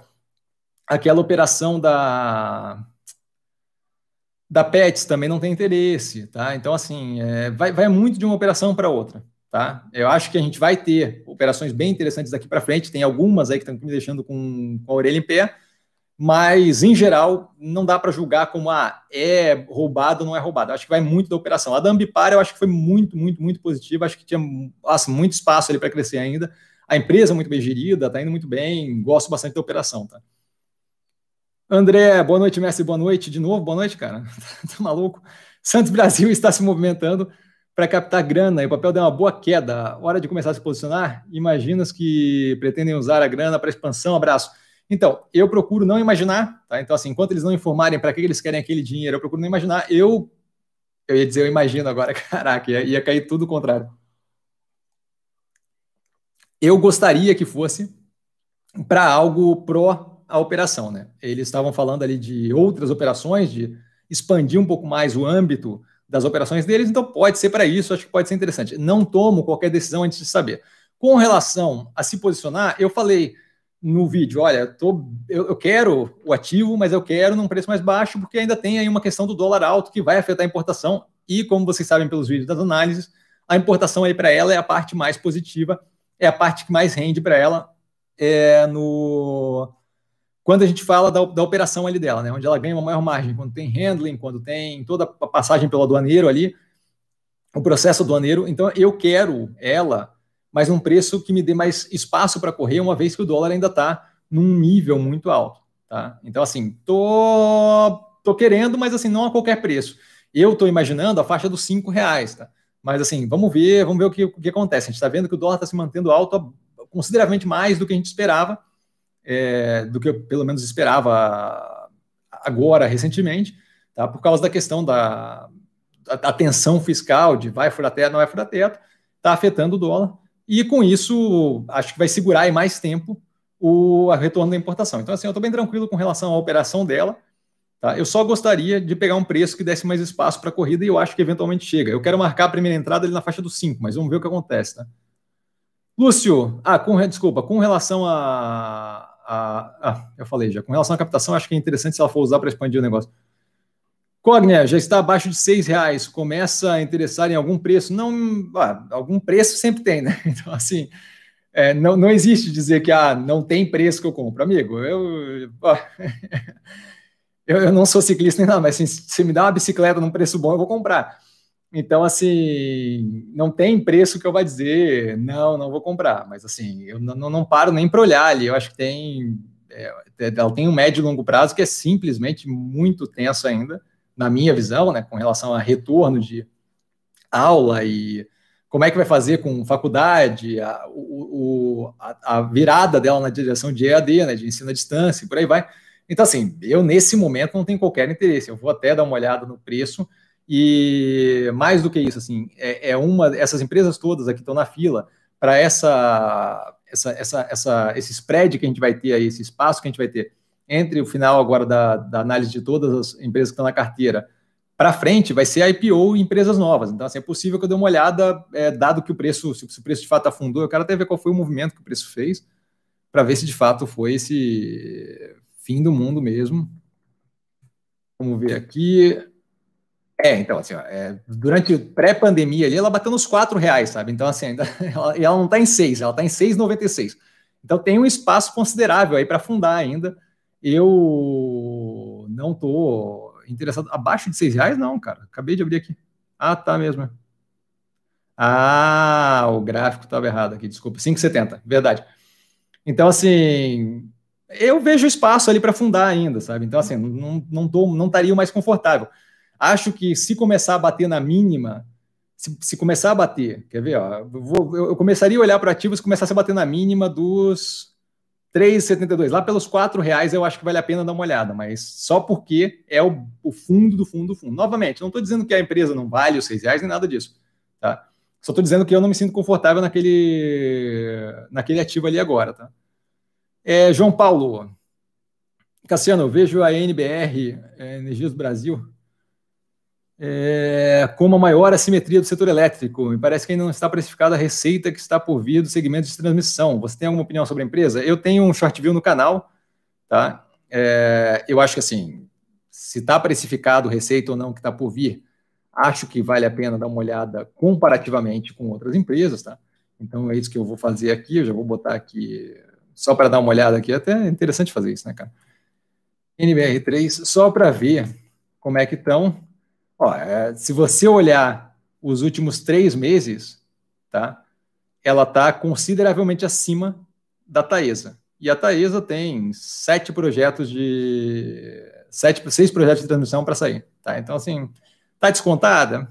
É, não sei, sabe? Então, olhando seis meses, ela tá igual, tá, tá batendo, tá, tá, tá colado na Taesa, sabe? Então, assim, é, tá descontada mesmo? Eu não sei, sabe? É, e aí, assim, ah, mas a Taísa não tem geração e tal, não sei o quê, tudo bem, tudo bem, mas assim, então, então assim, a, a questão daí não, não, não dá para ser tanta transmissão, tá? Vamos ver aqui. Engie 3. Vamos dar uma olhada aqui, só para aproveitar que está light o dia hoje. E Cassiano, tá difícil. Vamos lá. Engie 3, casada também, sabe? Então, assim, a Engie dos últimos seis meses está casada com a NBR, que está casada com a Taesa. A diferença ali de uma delas, a Taesa, dá um pouco mais acima, com 2% de diferença. Então, assim, tá descontada? Eu não vejo esse desconto todo, sabe? É, a gente tem que, quando fala, pô, não, uma coisa está descontada, então tem que ver de fato se está descontado. Eu não vejo ali, é, tá, tá, tá, tá, tá casada no número decimal com, com a evolução de preço da Engie, tá? Então, tá, tá casada, não tá, eu não vejo tudo isso, tá? Então, para mim é mais essa questão. Eu gosto da empresa, eu gosto da empresa, acho que é uma boa operação. Não tem carteira porque já tenho posicionamento suficiente para mim em carteira é, em energia, tá? Aí Neo Energia, Engie, Ômega Geração, Itaesa para mim tá ótimo ali na carteira, mas não vejo como negativa, nem ela nem a STT, tá? Só não acho que tem esse desconto todo. É, Humberto, retrator, Ícaro, fala mestre, opa, em qual patamar é, de correção, imagino, não coração, log 3 te interessa para aumento de posição. No meu caso, meu PM está é, bem abaixo, mas quer aumentar a posição. É a cotação, ele falou ali embaixo. Tem alguma opinião? Ah, aí é outra pergunta. Então, com relação a log, eu não eu não vejo problema de aumentar a posição, uma vez que eu acho que eu, acho que tem muita, muita coisa para expandir ainda, tá? Eu só acho que vale a pena cuidar para ver, pô, meu portfólio não está faltando nada meu portfólio não está faltando nada que que tenha de mais interessante, não tem nenhuma outra coisa que eu queira que, que para mim valha mais a pena. A log deu uma subida considerável, não acho que é preocupante, tá? não acho que é, que é problemático, acho que tem uma evolução considerável para fazer aí para frente, especialmente porque a gente está começando a de fato expandir mais agressivamente o número de, de galpões modulares ali, então acho que tem bastante espaço. Não vejo como problema, só acho que vale a pena dar uma olhada. Pô, não tem nada que eu queira adicionar no meu portfólio. Para o quê? Para não ficar concentrando tudo numa coisa só, porque empolgou, porque é uma ação que está subindo. Então, acho que é, é, mais por aí, assim, é mais cuidar para não, não centralizar. Se está com a carteira bem diversificada, é, eu, não, eu não vejo a, o andamento da log para médio e longo prazo como pouco crescimento, eu vejo como um baita no crescimento. Mas aí é isso, assim, pô, talvez tenha outras coisas que eu queira colocar no meu portfólio que não reforçar a posição na mesma coisinha que eu acertei e que deu certo, sabe? Então, acho que é muito a questão de avaliar o portfólio, mas eu não vejo como problemático aumentar a posição da log no preço que está hoje. É, não vejo, tá? Eu, eu, eu, eu só vou fazer preço médio para baixo ali, tá? E para cliente, porque o meu preço médio tá, tá, tá, tá lá no chão. Então, assim, é mais para cliente que eu tenho pego do que propriamente para mim, tá? É, vamos lá, me perdi aqui. Foi a segunda do Ícaro. Tem alguma opinião formada sobre o questionamento feito a JHSF da postura da empresa? Não tenho, é, e se eu não tenho informação, eu evito meter o bedelho, tá? Por quê? É, basicamente porque o... ali vai ter toda uma questão de olhar as contas, de ver qual é a regulamentação para aquele tipo de transferência entre controlador e, e empresa, e para ver, de fato, se tem algum questionamento ali sobre conflito de interesse. Mais do que isso, esse conflito de interesse é discutível, é, depende de um julgamento, depende do, do, do, do, como se avalia o que foi feito. Eu não sei muito bem o que foi feito, não sei muito bem é, o que aconteceu ali no meio, eu prefiro ficar de fora. Quando começou a aparecer pepino sobre a RB, eu preferi ficar de fora. Por quê? Porque eu não tenho informação suficiente para julgar. Se eu não tenho informação suficiente para julgar, eu não meto o B dele. Tá? Então, basicamente é isso. Eu acho que vale a pena dar um, um passinho atrás e assim, olha, vamos ver o que acontece antes de sair tomando decisão. Porque pode ser algo problemático. Pode não ser, mas pode ser algo problemático. E aí é uma questão que vem é, pode levar a ser questionado toda a diretoria e acontecimento do como é que está sendo gerido e por aí vai. Não, não digo nem de talvez é, afetar as contas da empresa, mas se tem problema de governança, começa a ficar uma coisa problemática, tá? Eu, não, eu não, não, me agrada. Darlan, qual a sua opinião sobre login? É, acho que vai ser afetado de uma forma possivelmente negativa pelo aumento aí, pela abertura do mercado de cabotagem aqui no Brasil, e isso daí vai ser feito pelo governo. O governo está bem empolgado com isso, está com redução de custo de logística através do aumento da, da, do aumento da competição na cabotagem, redução do, do, custo de combustível com aquele a lei do gás ali, é, investimento forte em infraestrutura. Então, acho que aquilo ali pode ter. É, pode, pode, pode afetar a operação dela negativamente. É uma questão de que vai abrir bastante competição. Tá? Aí é ver muito é, de como aquilo ali vai afetar a empresa. Eu, eu, eu, acho que a empresa é super interessante, tá? opera bem cabotagem, mas quando você abre o mercado dela e começa a liberar a entrada de competidor, querendo ou não, ou o volume vai cair, ou a margem vai cair, ou os dois vão cair. Tá? Porque vai ter que se adaptar num novo, num novo lugar de mercado ali com, maior, com mais competidores. E aí eu acho que vai, é, a partir daí vai ficar interessante o ativo de novo. Mas nesse momento, pré é, a possibilidade de aprovação de uma lei daquela, eu acho muito problemático entrar ali, tá? Não tenho interesse nesse momento, não. Já tive posição na carteira e tem análise no canal, inclusive. Kim, é, abraço, Cassiano. Opa, abraço, boa semana, obrigado pelas questões, eu que agradeço. Fábio, boa noite, Cassiano. Muita volatilidade nos mercados por causa das eleições dos Estados Unidos nos próximos meses. É, eu não, não sei se é isso, não, tá? Eu, eu não vejo, por exemplo, como. Primeiro, se for isso, acho é, uma, não, não vejo qual é a relevância disso, tá? especialmente entre Joe Biden e Donald Trump, mas não acho que é isso, não. Acho que é mais a questão fiscal, acho que é mais a questão de. Eu vejo bastante daquelas histórias de ah, análise técnica falou que vai até os 96 mil pontos e vai cair, não sei o quê e tal. Então, assim, fica muita gente naquela pilha de. Eu olhei para o gráfico, tinha uma águia virada ao contrário, botando ovo para cima, e aí isso quer dizer que vai cair até tantos pontos. E aí, bastante gente segue aquela brincadeira. Em dias, por exemplo, que tem um volume mais baixo, como foi o caso de hoje, a gente vê que aquilo ali acaba tendo um efeito maior porque é menos gente operando, e aí a galera que está operando opera baseado no gráfico, e a coisa começa a andar meio como self-fulfilling prophecy, como profecia autorrealizável. Né? A galera acredita que vai cair, quem está participando acredita que vai cair, o negócio começa a cair, né? Porque eles começam a vender e começam a empurrar o mercado para baixo. Eu não, eu não vejo como sendo a questão do, do eleição, não, tá?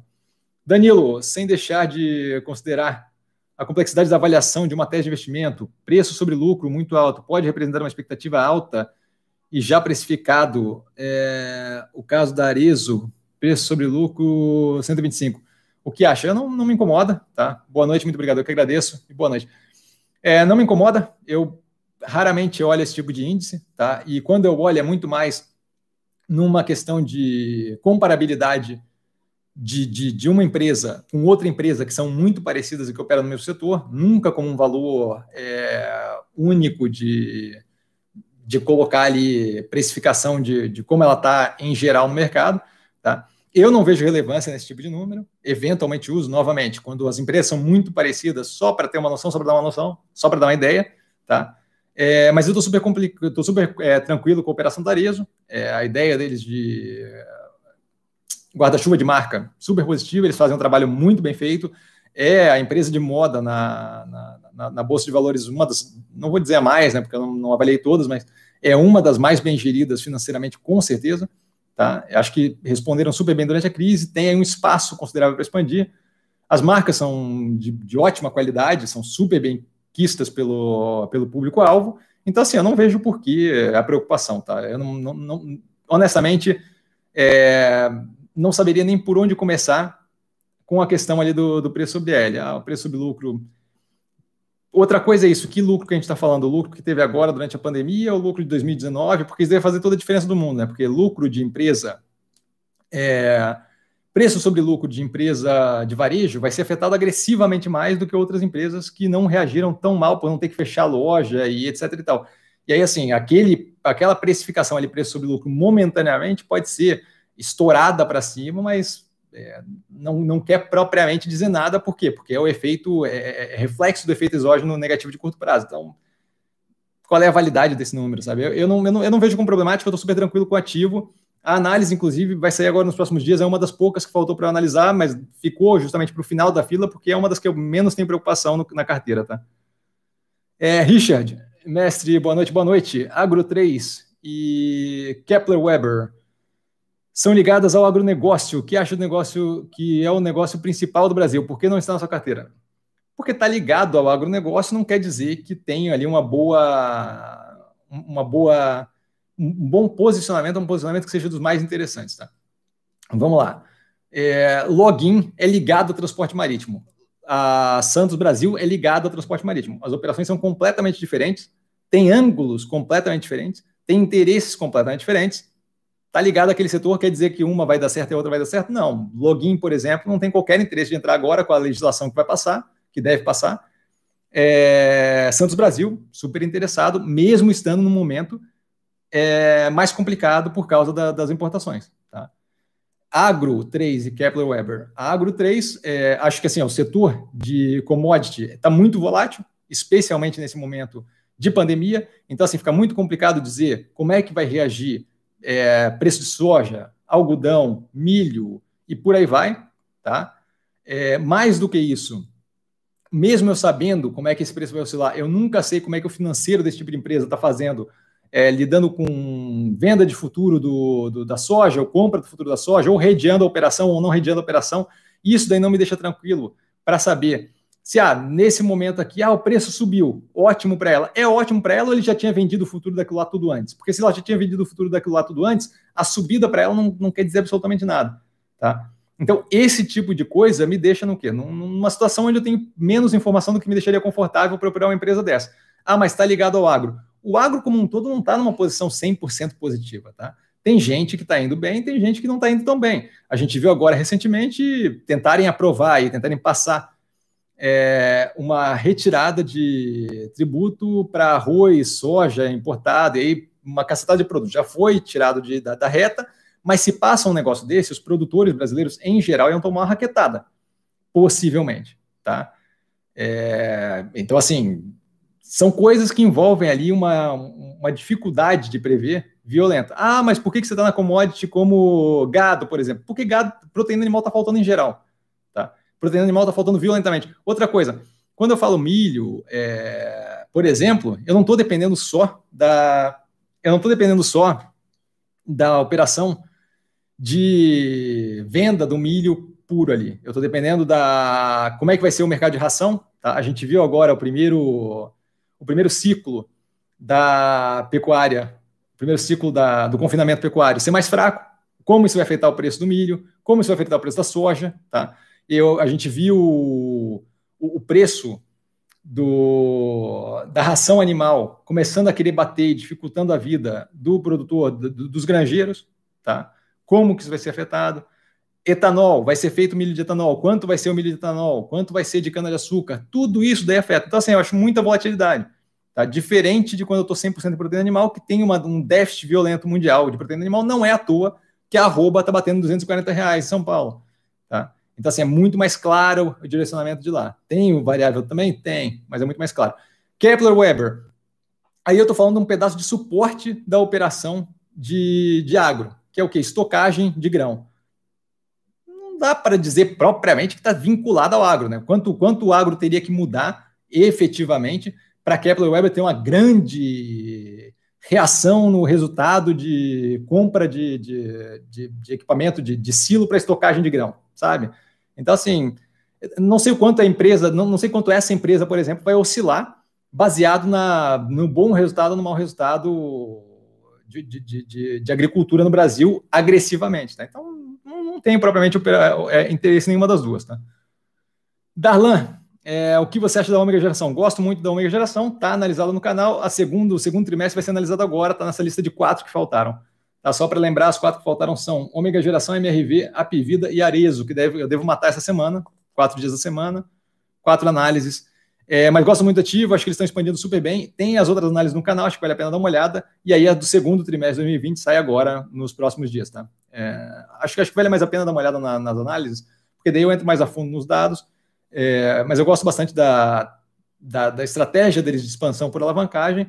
A operação gira super bem, tem ótimos resultados, tem conseguido segurar muito bem, mesmo com crescimento agressivo por alavancagem.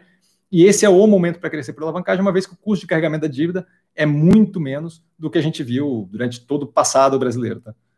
E o custo de carregamento da dívida que eu digo é juros, tá? Tá muito baixo. André, mestre Max, Yoshi Maxion, negociando muito abaixo do patrimônio, acha que vale a pena fazer PM para baixo? Não sei, ela vende o patrimônio dela para gerar operação? É, esse é o ponto que tem que ver, tá?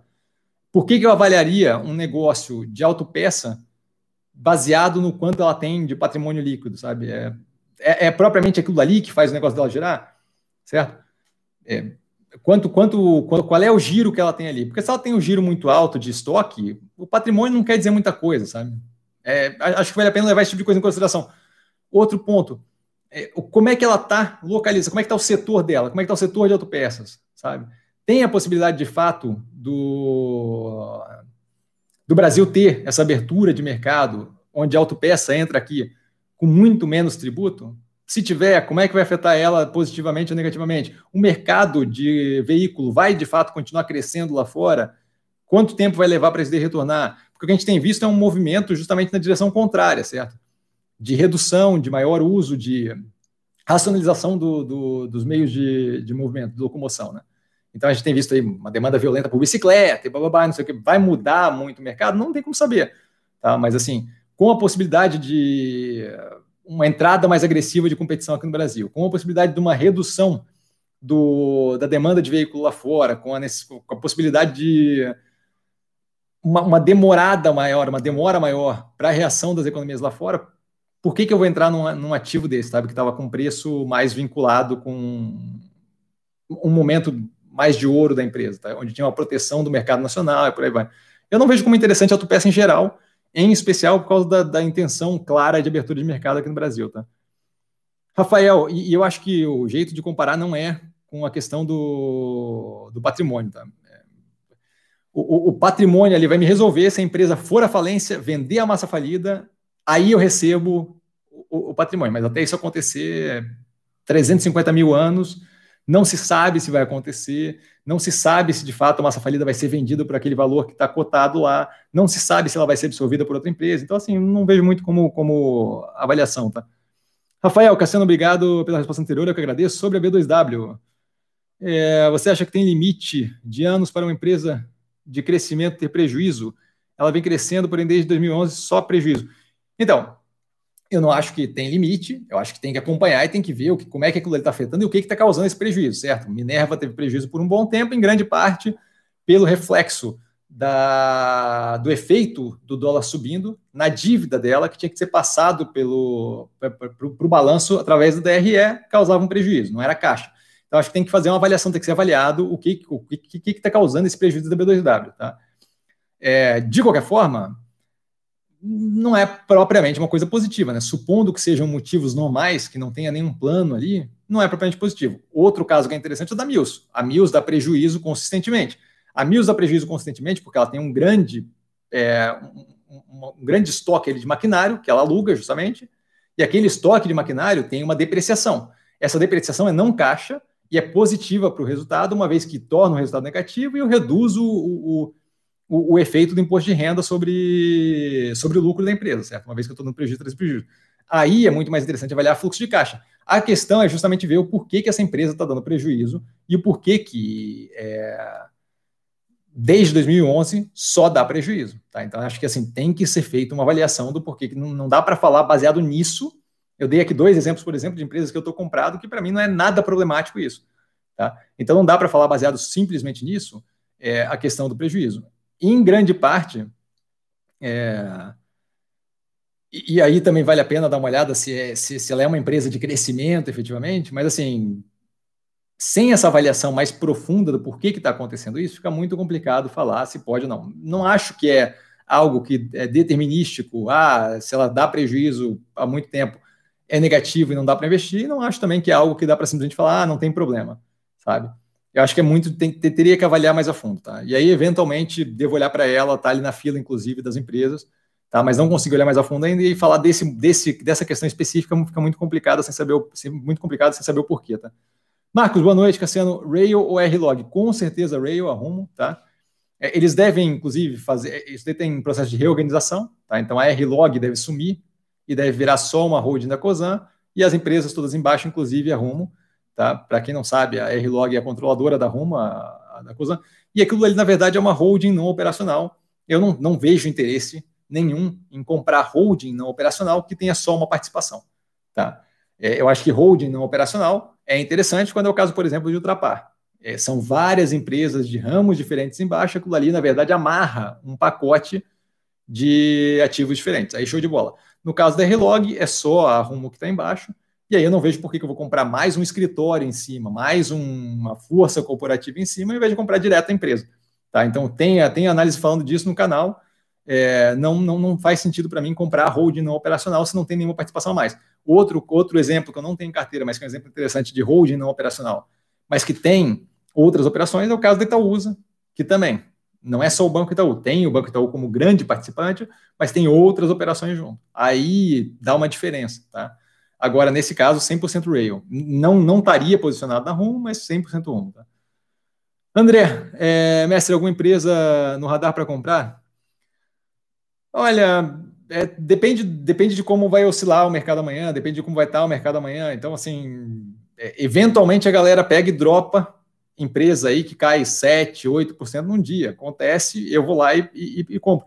Então, assim, Vamos ver qual é o reflexo da continuidade desse movimento da Santos Brasil. Se esse movimento da Santos Brasil for até os 5 ali, possivelmente Santos Brasil é uma alvo para comprar. Mas eu não, não, não. É muito complicado falar alguma empresa no alvo para comprar sem ter noção de qual preço vai estar. Tá? Como eu falei para ele lá antes, ah, seis reais, ali abaixo de seis reais a Cogna. Você tem algum preço que interessa? Algum preço sempre tem. Então, assim, vai depender do que acontecer, sabe? É, mas a princípio não tem nada travado. Eu estou bastante, eu tenho acompanhado bastante a ação da Santos Brasil, justamente para ver se eventualmente aparece uma entrada interessante ali, tá? Brida, ô oh, Brida, voltou com o nome, cara. boa noite, mestre, boa noite. Como você vê a inflação para 2021? Os bancos podem se beneficiar de uma eventual alta da inflação? Um abraço. É, os bancos podem se beneficiar de uma eventual alta de uma inflação, é, se houver, por título indexado à inflação, operação da mesa proprietária deles. Não acho que esse é um ponto que tem que avaliar, mas, mas podem, tá? É, e como eu vejo a inflação para 2021, vai depender muito de como é que vai ser o andamento daqui para frente de teto de gasto, de orçamento e por aí vai. Mas eu não vejo nada como tudo mais constante. Se as coisas não desandarem, ninguém fizer uma insanidade, é, eu vejo como controlada, como não deve ser nada que deve passar o, o teto, nem, nem chegar. Deve, deve, deve, eu imagino que fica abaixo da meta. Tá? Mas isso daí depende tudo muito dos movimentos que o, que o que o governo vai fazer daqui para frente. Então, assim, o lance não é tanto tentar imaginar como é que vai ser em 2021, acho que o lance mais é acompanhar o que está sendo feito e garantir que o governo mantenha austeridade fiscal dentro do possível, que mantenha um nível de consistência nas decisões econômicas, que não saia tocando fogo em dinheiro é, estourando teto nem nada disso. Mas tirando isso, não vejo como grande problema, não. Não vejo como algo que, que a gente tenha que manter no, no radar, nem nada disso. Tá? Elano, quanto ao rally sem fim de Magazine Luiza, hora de sair quem entrou ou de não entrar mais quem está fora? Eu não tenho qualquer interesse de estar ali, acho que subiu muito mais do que. Não, subiu o que subiu, mas assim, eu, eu não, não tenho nenhum conforto com preço naquele nível de, de, de elevação. Já não tinha antes, tem análise no canal falando justamente isso. Eles estão começando a entregar margem a alguns trimestres já para poder manter a operação crescendo, porque grande parte do oba-oba ali do, do preço é casado com crescimento. Acho que parte do. Acho que parte do. Da remuneração ali dos diretores também tem a ver com isso, tá? Então, assim, eles estão fazendo tudo o que eles podem para manter o crescimento agressivo do ativo. Eu não vejo muito mais como continuar com aquilo, e a prova disso é que eles estão entregando margem a cada trimestre, reduzindo margem, ou margem de EBITDA, ou margem de lucro, ou as duas no mesmo trimestre, e é isso que eu mostro na análise que eu fiz. Acho que, que, que, que deu. Ah, o preço vai continuar subindo. Se o mercado achar que vale a pena comprar, a demanda pelo título vai fazer com que o preço suba. Eu não estou confortável de estar lá dentro, não tive confortável de estar lá dentro, já tem algum tempo, tá? Jean, olá, boa noite, boa noite. Consegui novamente estar presente na live, maravilha. O que você acha em ter no setor de energia quatro empresas? NGNBR, CPFL e TRPL. CPFL é, eu vi esses dias, dei uma olhada por cima, porque me perguntaram no, no Instagram. Não vi nada demais na, na, na empresa, tá? não me impressionou. TRPL, acho que tem ali uma operação interessante de, de transmissão. Eu prefiro Taesa por causa da agressividade no, na, na, no interesse de crescimento por alavancagem, tá? mas não, não vejo como desabonada nem nada. Inclusive, ela geralmente paga uma, um, um dividendo consideravelmente acima do que a Taesa paga, então operação interessante mais do que isso, é uma operação de transmissão, sabe? É, é, é muito complicado fazer dar errado ali, especialmente após a aprovação pelo governo contra a Covid, que garantiu que as distribuidoras não vão defaultar com a operação de transmissão, então assim, tá, tá bem tranquila a operação, né? NBR gosta da operação, não tem carteira, acho que eles estão num movimento bem interessante de diversificação, diversificação não, de intensificação de compra de operações ligadas à sustentabilidade, Tá? É, inclusive, se não me engano, saiu agora há pouco informação de que eles disseram não tem interesse em comprar termoelétrica gás. Isso é super legal, acho ótima. Não tem que se meter com queima de combustível fóssil, não faz nenhum sentido na minha cabeça. Tá? A Engie tem em carteira, gosto bastante da operação, inclusive está tentando fazer esse movimento de sair de combustível fóssil, no caso ali, é, Carvão, Pampa Sul e Jorge Lacerda, vai ser bem positivo e tem uma, uma operação bem diversificada, a maior geradora é, privada de energia no Brasil, gosto da operação, acho que opera super bem, margem se mantém forte, é, não agressivamente alavancada, mas disposta a ir para cima se tiver operação interessante para comprar. Então, assim, não acho que é negativo, não. Acho que CPFL não, não, não vejo porquê, tá? É, teria algo mais interessante ali. Mas também não avaliei a fundo, a fundo, para fazer qualquer julgamento de valor mais agressivo sobre o ativo. Eventualmente, devo pegar ela para dar uma olhada e aí posso olhar mais, os números mais a fundo, tá? Murilo, o Marfrig subiu muito enquanto o BIF ficou parada. Há uma justificativa para isso? O mercado não, não, não vê muito interesse na BIF e vê mais interesse na Marfrig, mas assim, no curto prazo, é, é movimento de curto prazo, sabe? Não, não, sei se tem muito. É complicado explicar o porquê que o mercado pensa o que o mercado pensa. Sei que é movimento de curto prazo, veio na sequência, mas que o mercado está segurando o BIF, tá. Um abraço, parabéns pela didática, sucesso, obrigado. É... Então, basicamente o que você falou na sequência, já estava respondido já. Então, basicamente é isso, assim. Eu não vejo como problemático, eventualmente a realidade das coisas se impõe e aí aquilo ali acaba refletindo no preço, tá? É... eu estou tranquilo com, a, com, relação à operação da Minerva, acho que vai muito longe, gostei muito das iniciativas deles mais recentes, de joint venture, é, trabalhar, operar com inteligência de mercado, com AI, com inteligência artificial, e ir nessa direção, acho que é muito interessante, tá? Joint Venture não, desculpa, Venture Capital, tá? Com as startups lá, acho que aquilo ali pode dar um espaço aí para abertura considerável, e agora eles estão começando a querer, a chegar no ponto em que eles estão podendo retornar valor para acionista, acho que deve vir o dividendo gordo aí no final do ano, então é, tô, tô bem feliz com a operação, tá? José, boa noite. Primeiro gostaria, boa noite, cara. Primeiro gostaria de dizer que seu trabalho é excelente. Muito obrigado, brother. É, parabéns, agradeço. Qual a sua visão de longo prazo para ver varejo? MC, MSCI trará algum benefício? Olha, ser cotado no índice, especialmente internacional, sempre traz algum benefício, né? Porque você tem carteiras que são atreladas àquele índice, tem ETF, né? Exchange Traded Funds, fundos que são cotados em, que são cotados em bolsa, que tem ali atrelamento, fundo passivo, que tem atrelamento a, a uma carteira ou outra, e esses fundos aí geralmente têm no, no, na regulamentação do fundo um tempo ali para casar a carteira deles com a carteira que eles seguem. A galera que segue MSCI vai ter que casar, isso daí vai gerar uma demanda pelo, pelo, pelo ativo. Acho que isso daí é feito de curto prazo, não vejo como, ó, oh, meu Deus do céu, é muito incrível. Acho que traz um pouco de visibilidade para ela e isso é legal. Tá? Com relação à operação, eu vejo como muito interessante. Acho que o banco, é, a financeira deles, é, o banco deles, né? É uma iniciativa muito boa. Acho que é muito, muito, muito positivo. Ele já tem uma carteira de cliente violenta, então aquilo ali ajuda a potencializar isso para serviço financeiro, além do que já era. É, eles estão com inúmeras iniciativas bem interessantes e o online está tá rodando super bem e casando com o físico. E mais interessante de tudo, ainda tem muita coisa para melhorar no meio. Então ainda tem muita coisa para ficar mais positivo ali no meio. Então eu gosto muito do ativo, já está analisado no canal. Tá? Acho que vale a pena dar uma, analisa, uma olhada na análise do canal, porque as teleconferências deles têm sido teleconferências de duas horas. Então, assim, é informação para caramba. Acho que vale a pena dar uma olhada na análise que está no canal. Mas, em geral, assim, gosto muito ativo, tenho carteira, não penso em me desfazer tão cedo, tá? Alexandre, boa noite a todos, boa noite, Cassiano, boa noite, cara. Mais uma vez, muito obrigado pelo trabalho. Eu que agradeço. Sobre a IPO da Pets, qual valor você recomendaria ou compraria a qualquer preço? Obrigado. Eu não compraria, a análise está no canal. Eu não tenho interesse no ativo. Tá? Acho que vale a pena dar uma olhada no, no, na análise. Tá? Agora me fugiu. Me fugiu qual é o, o grande motivo da não compra, né? Porque passou a análise assim, é muita coisa na cabeça, acabou fugindo. Então eu peço, por favor, encarecidamente, que dê uma olhada na análise do canal do porquê que eu não não estou interessado. É, é, essa daí, por acaso, eu simplesmente apaguei aqui do porquê que eu não, não quero ativo. Não lembro exatamente. É, eu lembro da operação não ser ruim nem nada, só Puts. Ah, me fugiu. De verdade, me fugiu a, a, a, motivação de não entrar, mas eu não tenho interesse nativo. Eu lembro claramente que eu não tenho interesse nativo, tá? Então, assim, acho que vale a pena, Alexandre. Desculpa, não consegui dar mais informação, mas de verdade, assim, deu um branco aqui. E acho que vale a pena dar uma olhada na análise do canal, tá? Gustavo, boa noite. O que acha da Odontoprev e SCAR? SCAR, eu nem, nem sei do que se trata, cara. Odontoprev, gosto da operação, mas eu prefiro algo mais diversificado então eu tenho a Pivida, tá?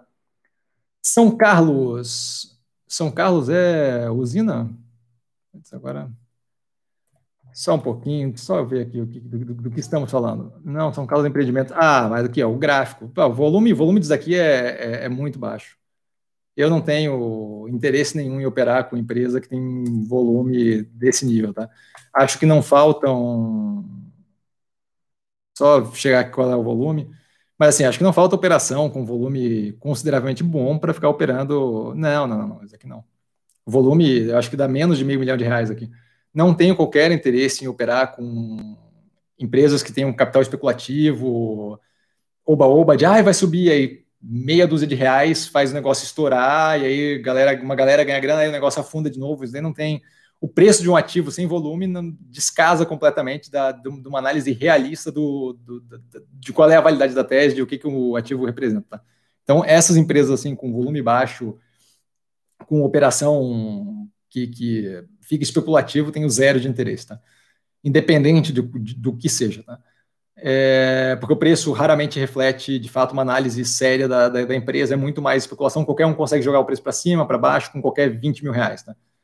O Odontoprev, como eu disse, muito interessante, mas eu prefiro a operação da Pivida e não, não tenho nenhum interesse em, cavalar ali. Vou, devo dar uma olhada nela agora, nesse período que eu vou ter pós-final de análise de todas as empresas da carteira. Ela é uma das que eu devo analisar nesse meio tempo, justamente porque vai ter um espaço considerável para analisar várias empresas e ela é uma que eu quero olhar há algum tempo já. Gosto da operação, a operação vinha bem pré-Covid, não sei como é que está agora, mas é uma operação que é interessante, é, é, rodava muito bem, tá? É, números a fundo, assim, não tenho mais a fundo, tá? Tem comentado, acho que em live feedback, mas faz tempo. Ícaro, você vislumbra um possível arrefecimento de, do e-commerce a partir dessa reabertura gradual das lojas físicas? Em caso afirmativo, enxerga algum impacto na log, clientes ligados a e-commerce? Acho que vale a pena, a primeira coisa, dar uma olhada nos vídeos que eu faço no canal. Lá eu coloco a, distribuição dos clientes da log e não é e-commerce, tá? É, a log tem, uma das coisas que eu gosto nela é justamente isso. Ela tem um quadro de clientes ali que é bem variado. E-commerce tem crescido mais agressivamente nesse momento, mas ela não está vinculada a e-commerce de jeito nenhum, tá? Ela tem ali, se não me engano, está batendo em 7, 10%, 11%, alguma coisa assim. Não é propriamente um negócio que vai quebrar a empresa. Mais do que isso, eu acho que não tem muita volta desse mundo que a gente vive hoje, onde grande parte, a mais das coisas que a gente compra, vai ser feito por e-commerce. Tá? É, então, então, assim, eu não vejo esse arrefecimento, arrefecimento de volta de renda fixa. Eu acho que não vai ser só, não vai ser esse nível todo, porque de fato a gente vai ter uma redução e uma volta à normalidade, mas eu acho que vai ter um crescimento pré, é, um crescimento versus o período pré-pandemia considerável de uso de e-commerce. O fato dela ter é, galpões modulares, tá? É, faz com que ela consiga justamente adaptar aquilo ali para clientes, para clientes de diferente é, necessidade. Tá? Não vejo como preocupante, novamente, acho que vale a pena dar uma olhada, ela não está vinculada a e-commerce, ela tem uma participação crescente de e-commerce, tá? mas a empresa opera super bem, tem relacionamento de longo prazo com os clientes, eu não vejo como nada problemático. Tá? É, a taxa de, de relocação, uma vez que ela recebe o aviso de, de que vai parar de alugar, né, quando, quando fecha ou quando acaba um contrato aqui, é muito grande, é muito, é muito rápida, Tá? Então a empresa roda super bem. Acho que vale a pena dar uma olhada na análise que você vai ver justamente o que eu estou falando. Assim. Ela reloca muito rápido, ela já começa com os ativos novos muito, em grande parte, alocados. É, a taxa de desocupação está batendo em níveis ridículos, se não me engano, é, é 4,6, alguma coisa assim. É, então, assim, estou muito tranquilo com a operação. Tá? Marcelo, boa noite, Cassiano, boa noite. Você chegou a ver o fato relevante da Santos Brasil sobre follow-on? Se sim, poderia comentar, obrigado. Não vi o fato relevante, eu vi que eles estavam pensando em fazer o follow-on. Não sei para o que, que vai ser usado aquele recurso. Para mim, a parte que mais importa é essa. E aí vou dar uma olhada, se quiser, inclusive, depois me perguntar no Instagram, não, não vejo problema. Tá, mas é, para mim o, o, ponto é esse: o ponto é assim, para que, que vai ser usado aquele recurso? Sendo usado para expandir a abrangência de operação, ou seja, outras áreas que ela ainda não atua, tem que ver qual é a área, tem que ver se casa. A gente viu, por exemplo, recentemente a Equatorial começando a querer pensar, caso passe essa, o marco do saneamento, caso, caso caso não, né? Quando é, formalizar tudo ali, os vetos do executivo, a regulamentação, é, ela, a Equatorial de Energia querendo entrar para esse ramo de, de saneamento. Acho, acho complicado, acho preocupante, porque eu não sei qual é a expertise que ela tem, nem quão, quão fácil é o que ela quer fazer. Tá? Santos Brasil querer expandir Depende de que tipo de operação a gente está falando de querer expandir, mas assim, em geral, expansão das operações que ela opera, super positivo. Expansão para outras operações pode ser positivo, pode ser negativo. Eu não quero que fuja muito do escopo do que eles fazem. É, e aí, se for outra coisa, aí tem que avaliar, tá? Mas a princípio, eu acho que não. A, gestão é muito interessante, a gestão deles é muito boa, e eu não vejo por que eles fariam algo insano. Então, assim, a princípio é super positivo.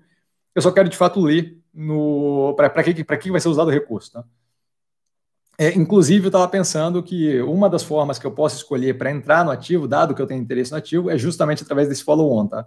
O processo de book building ali pode vir com preço um delta mais baixo do que o preço do ativo, que casa comigo que eu quero um delta baixo só. Tá? Então, pode ser que eu use justamente esse processo de follow-on para tentar entrar no ativo, é, que é um ativo que eu tenho interesse há algum tempo já. Tá? Guilherme, boa noite, cheguei atrasado, veio do começo. Opa, Guilherme, bem-vindo, cara. É... Opa, me perdi. Bruno, boa noite, mestre, boa noite. É, boa análise da Ciral no canal. Pô, obrigado. também me, me empolguei, né? Dei uma, dei uma nerdeada no final. Total. O, o, lance lá de fazer o comparativo e tal, não sei o que, bem coisa de nerd, sem noção. Eu tô, tô fazendo jus ao óculos, então, importante ali. Mas que bom que você gostou. Lázaro, salve Cassiano mais uma vez. Alto nível, sensacional. Abraço, eu que agradeço. Grande abraço. Galera, ainda tem meia hora, 40 minutos aí, então podem mandar pergunta. Erlano, boa noite a todos. Boa noite, Erlano. É, Rodrigo, Cassiano, boa noite, boa noite. Você define algum preço teto nas ações da sua carteira, ainda que seja para realizar uma parte dos lucros? Não, não, não, não, não defino. É, fiz alguns movimentos para cliente nos últimos dias, como a galera viu pelo Insta.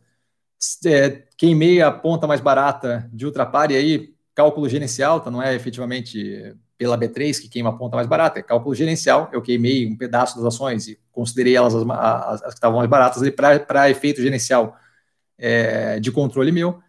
É, queimei um pedaço de outro cliente de, da parte mais barata também de Burger King, mas é muito mais porque essas daí ainda tem alguma oscilação para a gente ver, ainda tem alguma volatilidade para a gente ver, do que preço teto. Tá? É, então, operações como o Banco do Brasil.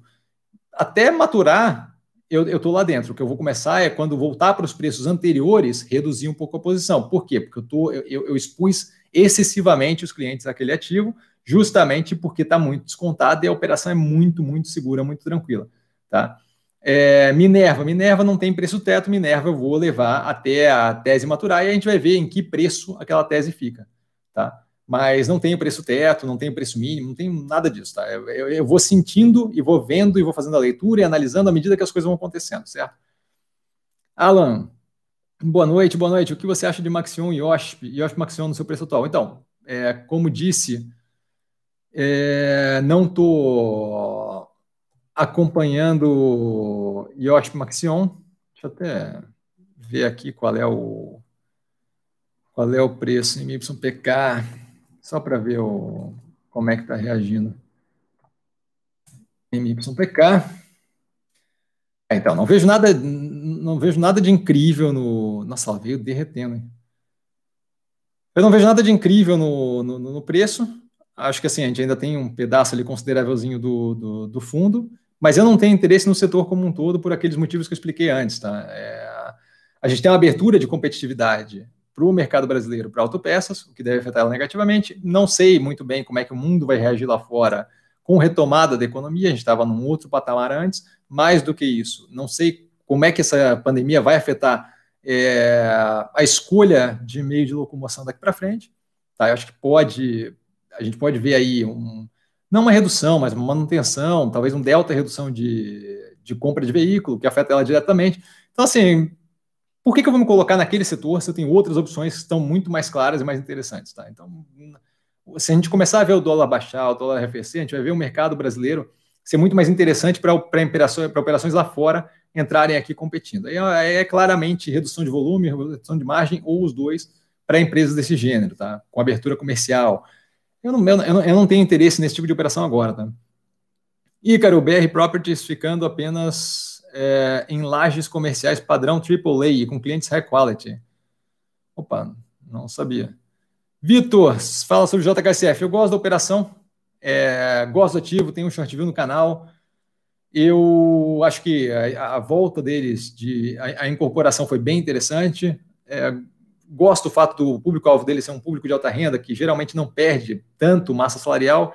O cara que consome fazendo vai consumir fazendo, independente do que esteja acontecendo no mundo. O BAC é negativo na operação de restaurantes e hotéis. Natural nesse momento. Tá? Acho que a diversificação de operação ali, justamente com a volta de incorporação, foi algo bem positivo, que garantiu uma, uma certa resiliência da operação.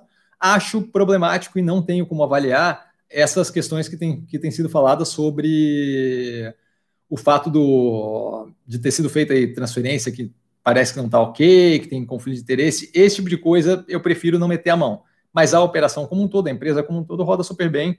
É, vejo como muito interessante, é muito mais uma questão de avaliar como é que foi a evolução do preço deles até agora. Devo avaliar ela logo, logo também nesses dias aí, por causa dessa questão de ter uma, um espaço aí entre o segundo trimestre e o terceiro trimestre, que eu quero encher de análise para ter mais informação sobre as empresas que eu não opero. Tá? Mas, a princípio, a empresa é, é, gosta da operação, tem short view no canal. Tá? Jonatas, boa noite, boa noite. A Aeres irá analisar a empresa antes do IPO. Pouco que vi a respeito da empresa me fez querer tê-la na carteira visando longo prazo. Maravilha. É, então, a empresa que faz pá, aquelas pás de hélice de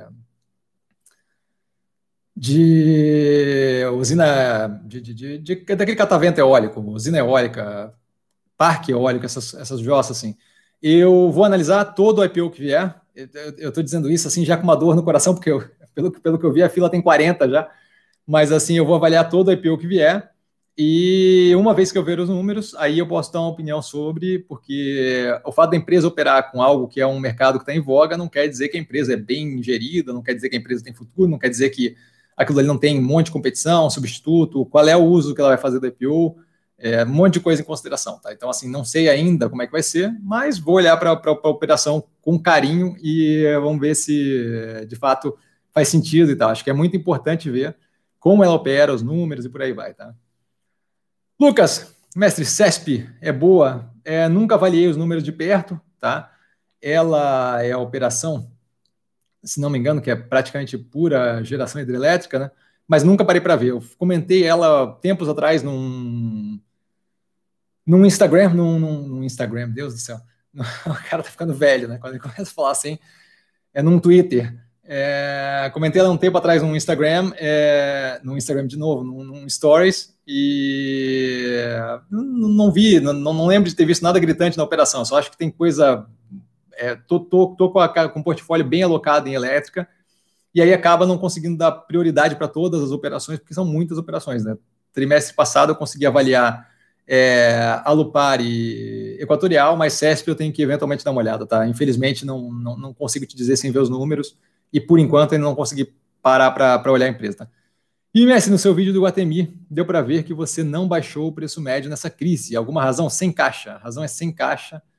É 100% isso, porque eu peguei a operação do Guatemi para cliente durante essa crise. Tá? Eu estou 100% tomado, então não ia tirar de uma operação para botar na outra, porque para fazer movimento de curto prazo. Tá? Então, basicamente isso, só porque estava sem caixa. É, Multiplan, é bem parecida com o Guatemi, eu não vejo como bem parecida. Tá? Eu acho que eles fizeram, eles e a BR. E a BR, não, a. É, BR Malls fizeram um movimento bem interessante agora do acordo com a Google para poder fazer a, a, as entregas de, de, de coisas, né? De, de, não sei se foi só alimentação, pelo que eu ouvi, não foi só alimentação, mas para poder fazer entrega, para poder fazer pedido. Acho que isso é muito positivo. A Multiplan era justamente a, a, das três ali principais shopping, era que faltava com esse tipo de, de, de operação de entrega. Tá? Então, acho que para ela foi muito positivo, mas eu não vejo como o mesmo tipo de operação, é, especialmente levando em fato o público-alvo. Tá? Eu acho que o público-alvo ali do Guatemi traz uma resiliência maior à operação, uma vez que estamos falando de Gucci, Prada, Chanel, é, Burberry, por aí vai. Tá? Então, acho que é um público-alvo que tende a perder menos. É, poderio de compra, e mais do que isso, é uma galera que não está tendo tanta possibilidade de viajar, primeiro pelo Covid, então grande parte do gasto desse pessoal que ia para fora do país fica, e mais do que isso, mais do que o Covid, o dólar está no nível que é pouco convidativo a, a, a ir gastar lá fora, né? Então, acho que esse ponto é, é, é, torna o Iguatemi mais interessante. Mais do que isso, o Iguatemi 365 é uma baita do movimento, então é, gosto muito da operação. Mas não, não vejo como. Eu, eu, eu, eu, daria, eu daria uma olhada primeiro em BR Malls, tem short view do, da Multiplan e da BR Malls no canal recente. A operação não é propriamente, eu prefiro o Guatemi, eu não tenho nenhuma vontade de encavalar shopping na carteira, tá? De botar vários ao mesmo tempo. E aí o Lucas continua, algum fundo de ação você acha legal? Não, não tem nenhum interesse de alguém investindo meu dinheiro e me levando grana para fazer isso, eu prefiro fazer eu mesmo a gestão, as análises, escolher o que eu quero, escolher como eu vou fazer, do que dar na mão de alguém e falar faz para mim, tá? Lúcio, é, lembro de você ter falado do fundador e fundo private equity desfazendo posição da Pets, exatamente. Eu falei isso, mas esse não era o motivo, essa não era a parte que, que incomodava, porque é, o fundo de private equity está saindo, mas o fundador tem um pedaço considerável da operação e ele está ali é, para ficar na operação e não, não, não, não, não tenta se, ele não tentou se desfazer de forma agressiva da, da operação. Se não me engano, ele não sai em nenhuma, nenhuma posição, ele sai de nada ali, tá? É, não, não é essa questão, acho, tá? É, nesse caso, de fato, não é a questão da saída do fundo, porque o fundador fica ali até o final. Eu, eu, eu honestamente não lembro por quê. Talvez a precificação do ativo, mas me fugiu agora o porquê que eu, que eu não quis, tá, Lúcio? Mas de qualquer forma, obrigado pela operação, pela, pela informação. Ícaro, São Carlos trabalha com properties, prédios comerciais, maravilha. São Carlos trabalhar com properties é, e prédios comerciais complica mais ainda a operação na minha cabeça, tá?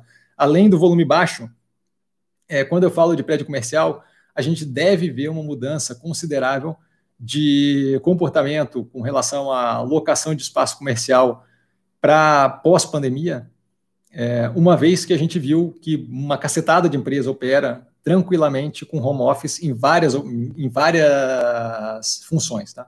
E aí, essa capacidade de operação de, é, com home office tem se mostrado uma economia financeira considerável para várias operações. E aí eu acho que vai ser, a gente vai ter aí a mesma oferta de prédio comercial, a mesma oferta de escritório que a gente tinha antes, por uma demanda consideravelmente menor. E mesmo quem resolver é, usar o, o, espaço e ter um escritório, ainda assim não vai estar disposto, possivelmente, a pagar o mesmo preço que pagava antes, uma vez que eu não tenho mais a mesma demanda por aquele tipo de empreendimento. Tá? Uma vez que isso acontecer, automaticamente eu tenho ali uma redução do preço, possivelmente uma redução da margem, tá? Para a operação ali de, de property. E isso daí não vai afetá-la positivamente, tá? Isso atrelado ao fato dela ter um volume absurdamente muito baixo. Tá? Lucas, fundo de investimento imobiliário para você nunca faz sentido? É, não é que nunca faz sentido, não, não gosto de dizer nunca faz sentido, porque pode ser que eventualmente tenha alguma coisa interessante. Eu acho, primeira coisa, complicado de dizer se o preço está barato, se o preço está caro, se está de fato bem avaliado. Tá? É, grande parte do preço da, da, das cotas ali oscilam é, muito mais, os que são tradados na bolsa, né? muito mais baseado na demanda e no oba-oba do que propriamente em qualquer avaliação mais fundamental do que aquilo ali quer dizer. Tá? Eu acho que é problemático o gestor não ter skin on the game, eu acho que é problemático o gestor, o gestor não ter uma participação comprada naquele fundo, não sei se em alguns casos tem, mas em geral não tem. Não gosto de ter que pagar a taxa de administração para fazer a gestão do meu dinheiro e ali grande parte do negócio que volta é, é dividendo que, se você for fazer o, a medição ali dos níveis de dividendo que paga, não chegam perto é, de operações de empresas normais. Mais do que isso, não falta operações nesse momento que trabalham com propriedade no mercado financeiro para investir. Log, por exemplo, a GG3 é uma operação que vai médio e longo prazo muito forte e você é, é, é, é o equivalente ali entre de um, de um fundo de investimento imobiliário logístico. Aí você tem, ah, fundo de investimento imobiliário em shopping. Eu prefiro o Guatemi, 200 mil vezes. Tá? É, então, assim, outra coisa, qual é a clareza que eu tenho da estratégia daquele fundo de investimento? É acho, bem menor do que a clareza que eu tenho na, na estratégia do, do, gestor do UATMI. Tá? Então, assim, eu não, eu não, vejo interesse, não vejo, não vejo sentido. Tá? Mas, novamente, cuja oportunidade. Por que, que eu vou botar num fundo de investimento de shopping imobiliário, que é um gestor que eu não sei quem é, que é, tem ali shoppings que eu não sei se vão ser geridos com o mesmo padrão, da mesma forma, e eu tenho o Guatemi aqui, sabe? Para mim, não, na minha cabeça, não faz sentido. Tá? LGTL, boa noite, Cassiano, boa noite. É, você possui investimentos no exterior ou é 100% no Brasil? Nesse momento, 100% no Brasil.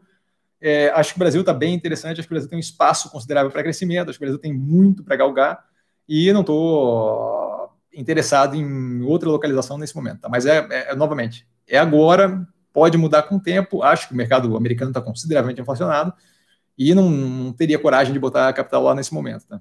E outros emergentes eu acho preocupante Teria que ver o que é emergente que vale a pena botar dinheiro. Tá?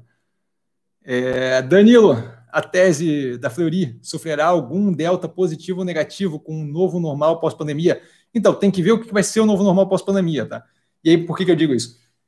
O que, que vai acontecer uma vez que tiver uma vacina, sabe? O que eu acho que é muito positivo para a Fleury, muito positivo para a Fleury, independente do que vai acontecer no pós-pandemia, que é um gênio que saiu da, da, da garrafinha e vai ser complicado botar para dentro de novo, é telemedicina. Tá? Liberaram telemedicina e agora para voltar atrás fica complicado, tá? porque se provou muito útil, se provou muito lógico, se provou muito racional. Então, isso daí eu acho que vai fazer uma baita diferença para a operação da Fleury.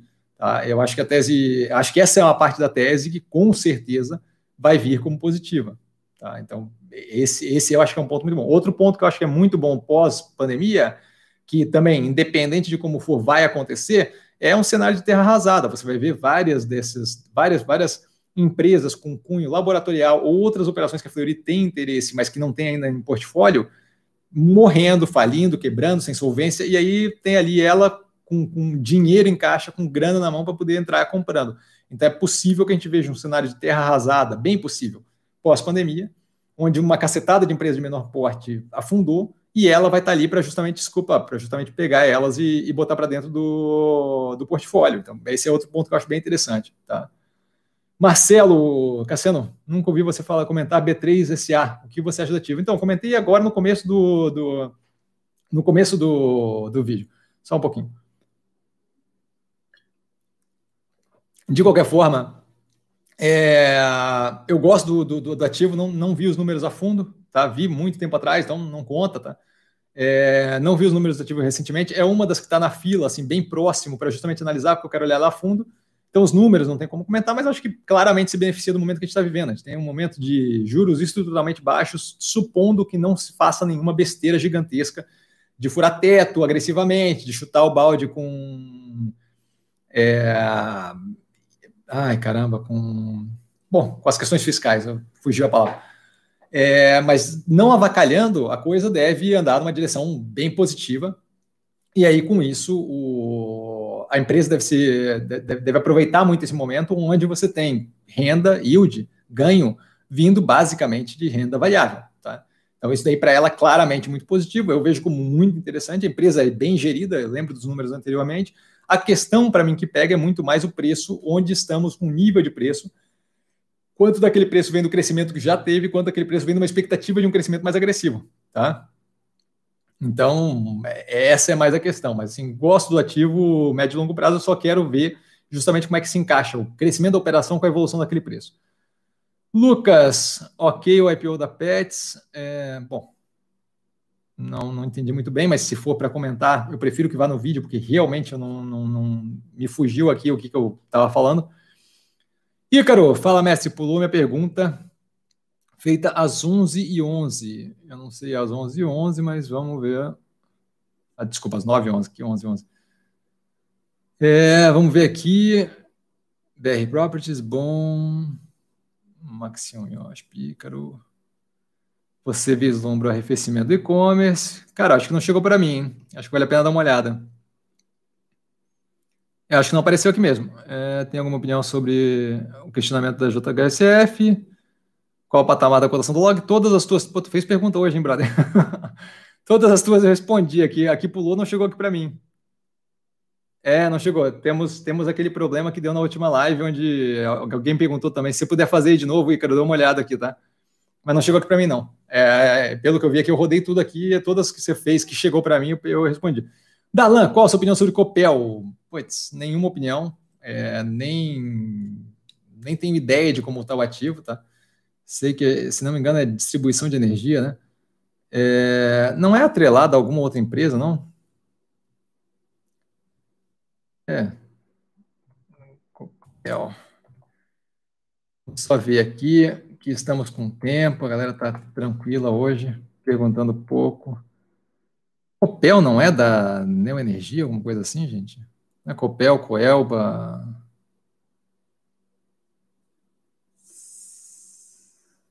Copel.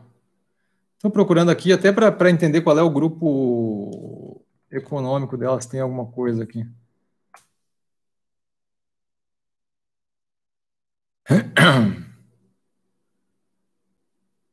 É, só um pouquinho já vejo com vocês. Eu quero só tentar entender, dado que a gente está com pouca pergunta, só para garantir que não tem de quem é. Eita, Cassiano, tá complicado, tá complicado. BN Despar, Estado do Paraná, Eletrobras outros acionistas. É, não, não, não tenho a menor noção, eu tenho que dar uma olhada mais a fundo depois, tá? Porque de fato não tenho nem ideia de como é que está a Copel, a operação. Aparece ali uma hidrelétrica bem grande, eu até anotei aqui, para ver se pelo menos eu dou uma olhada e dou um, uma, uma, uma, ideia do que está acontecendo ali com relação à a, a, operação, tá? Uma operação que eu nunca vi nem de perto, tá? Sinto muito, Dalan. Robson, boa noite, Cassiano Mills, ainda com bons números. Eu acho com ótimos números, já fiz análise desse trimestre. É, a gente viu ali uma redução leve da operação, bem em linha com o que era esperado no segundo trimestre de 2020. Se você olhar a análise do segundo trimestre, ó, a análise do segundo trimestre de 2020 com o primeiro trimestre. É, a análise do segundo trimestre de 2020 já mostra lá o comparativo, inclusive, eles esperavam 30% de queda na, num, num, setor e foi 27 alguma coisa, na outra parte da operação eles esperavam 10 de queda e foi um crescimento de 7%, se não me engano. Então, assim, é, é uma operação que eu estou bem tranquilo. Geração de caixa continua forte, um delta mais baixo do que o, o normal. E aí, esse delta mais baixo eu estou falando porque, levando em consideração o fato de que parte desse fluxo de caixa mais alto foi justamente postergação de pagamento, então, eventualmente vai ter que ser feito. Então, já considerei sim aquela postergação, mas análise no canal é, e, e, eu vejo como bem positivo. Aumentei consideravelmente a posição de Mills pouco tempo atrás para cliente, sabe? Comentei no Instagram, assim, eu estou bem, bem tranquilo com a operação. Acho que tem um longo prazo brilhante. É, super positivo, estou bem posicionado. Não, não, não, é, é, a operação que eu não liquidei nada, nada, nada, nem da minha posição, nem da posição, nem da posição de cliente nenhum. Tá? Então, gosto bastante da operação, acho que tem um longo prazo muito interessante. Lucas, log ainda está com preço bom. Então, Lucas, eu acho que assim, ó, o grande ponto é não parar muito para ficar preso no preço. Você não tem posição, não tem mais nada que te interessa.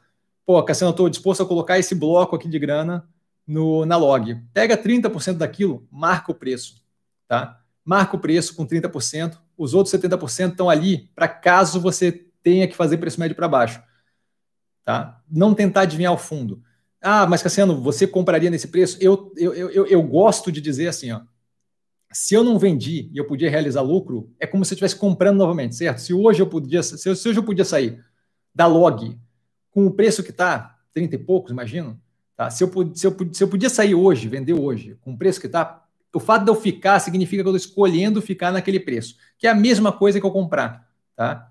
Então, assim, eu estou bem tranquilo com a operação, acho que tem um longo prazo. É, novamente, é, é que fica chato eu ficar falando brilhante, brilhante, mas assim, tem, tem, um longo prazo brilhante. A operação é muito bem gerida, a operação tem um, um, uma ideia de evolução muito positiva. Eu gosto muito da operação, acho que, acho que é muito positivo e acho que é uma forma boa de se expor à logística aqui no Brasil, especialmente através do. Especialmente através de. Oh, Jesus de galpão modular. Tá? É, eles têm uma diversificação, eles, eles têm um cuidado violento com é, diversificação de quantidade de clientes e setores dos clientes para não ficar com risco sistêmico num setor só. Trabalham sempre com relacionamento de médio e longo prazo com os clientes. Então, assim, o, o giro ali é muito menor e mesmo quando tem giro, eles conseguem é, relocar o galpão muito rapidamente. Eu gosto muito da operação. Deixa só eu dar uma Jonatas, com a abertura de capital da Caixa Seguridade, acredita que essa questão pode impactar nos negócios com a WIS, mesmo ela ainda estando, é, ainda possuindo uma parte relevante na WIS? Ah, nem ideia. Nem ideia. Poder impactar pode. É, se é positivo ou negativo, difícil dizer assim, tá? É uma, uma, é uma é, vai, vai, depender de decisão gerencial da, da Caixa Seguridade, mais do que isso é, o ponto que eu acho que é o cerne da questão é que eu acho que a operação da WIS por si só não é interessante. Tá? É uma operação que está cada vez mais sendo automatizada.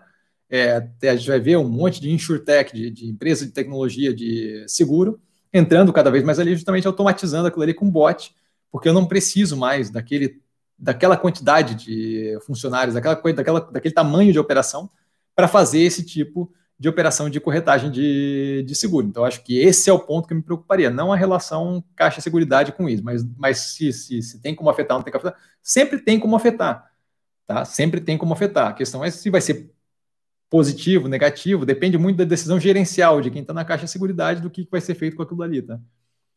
Nick, é, Cassiano, pergunta mais voltada para a economia. Por que, por que a época do Lula o câmbio de dólar era tão baixo? Apenas por causa dos juros no Brasil? Obrigado. Não, tem um monte de coisa em, em consideração e tem, tem, que levar um monte de coisa em consideração. É, uma parte considerável era reflexo justamente da gente ter resolvido é, o problema com a inflação no Brasil através do Plano Real. Tá? A gente estava num movimento de é, responsabilidade fiscal indo na direção de conseguir investment grade, tudo isso tem que levar em consideração. Né? É, tem, tem, tem, tem, é difícil você falar uma resposta dessa baseada numa coisa só, porque nunca é uma coisa só. Então, um movimento em direcionamento, um movimento em direção ao investment grade, é, a, a, resolução da inflação no Brasil, a responsabilidade fiscal é colocada pelo governo passado, justamente naquele movimento de tentar resolver a inflação estrutural que o Brasil vivia, a melhoria econômica acompanhada por um um mundo que também estava num posicionamento mais, mais interessante. Então, assim, tem, tem, tem uma cacetada de coisa do porquê disso. Né? Dólar, é, inflação, esse tipo de coisa, nunca é motivo motivado por uma coisa só, é sempre um conjunto considerável de coisas. Por isso que antes na, na live, quando me perguntaram, ah, se o dólar estiver alto, se, se, a inflação estiver alta e o juros estiver alto, qual empresa é boa para investir? Depende de por que está acontecendo aquilo ali daquele jeito, depende do que está acontecendo, depende do, dos motivadores de como as coisas estão em geral, certo? É, a inflação é alta, tá, por que, que a inflação está alta? Ah, é, um, é um fator, é, é o combustível que está estourando porque acabou, explodiu tudo quanto é poço de, de petróleo no mundo. É, é, um, é uma avaliação. Ah, é porque a economia brasileira está muito aquecida, é outra avaliação. Ah, é porque estouraram o teto e estão tocando dinheiro na população, estão fazendo helicopter money. Então, jogando dinheiro de helicóptero para consumo é outra avaliação. Tá? Então, assim, nunca dá para avaliar com uma coisa só é, em consideração. Mas fatores que eu citaria era isso: Brasil melhorando o rating de crédito consistentemente, é, mostrando responsabilidade fiscal e resolvendo pós-resolução do, do, do, problema com a inflação né, estrutural. Humberto, mestre, chegou a avaliar a Natura, vê espaço para crescimento? Não cheguei a avaliar a, a Natura, é, vou fazer a análise completa dela, como todas essas que eu vou fazer daqui para frente, até o terceiro trimestre. É uma empresa muito grande, eu sinto muito, cara, não tem como... Eu não tenho interesse nela agora, tá? não acho que é algo que eu tenho que correr para avaliar, mas é um ativo que eu vou ter que avaliar muito a fundo. Ela acabou de comprar a, ah, fugiu o nome. Ela acabou de comprar uma operação gigantesca e já vinha da The Body Shop com anteriormente que ela conseguiu é, acoplar bem, bem, bem de uma forma bem interessante. Ah, bom, maravilha, obrigado, Edson. Conseguiu acoplar ali bem interessante e dessa forma tem que ser feita toda a avaliação ali de como é que está o nível de alavancagem, como é que está o preço do ativo casado com isso, como é que está a junção das operações, como é que ela reagiu durante a crise. É uma, infelizmente é uma avaliação que não tem como fazer assim no chute, tá? Então, aquilo ali vai ter que ter uma análise dessas.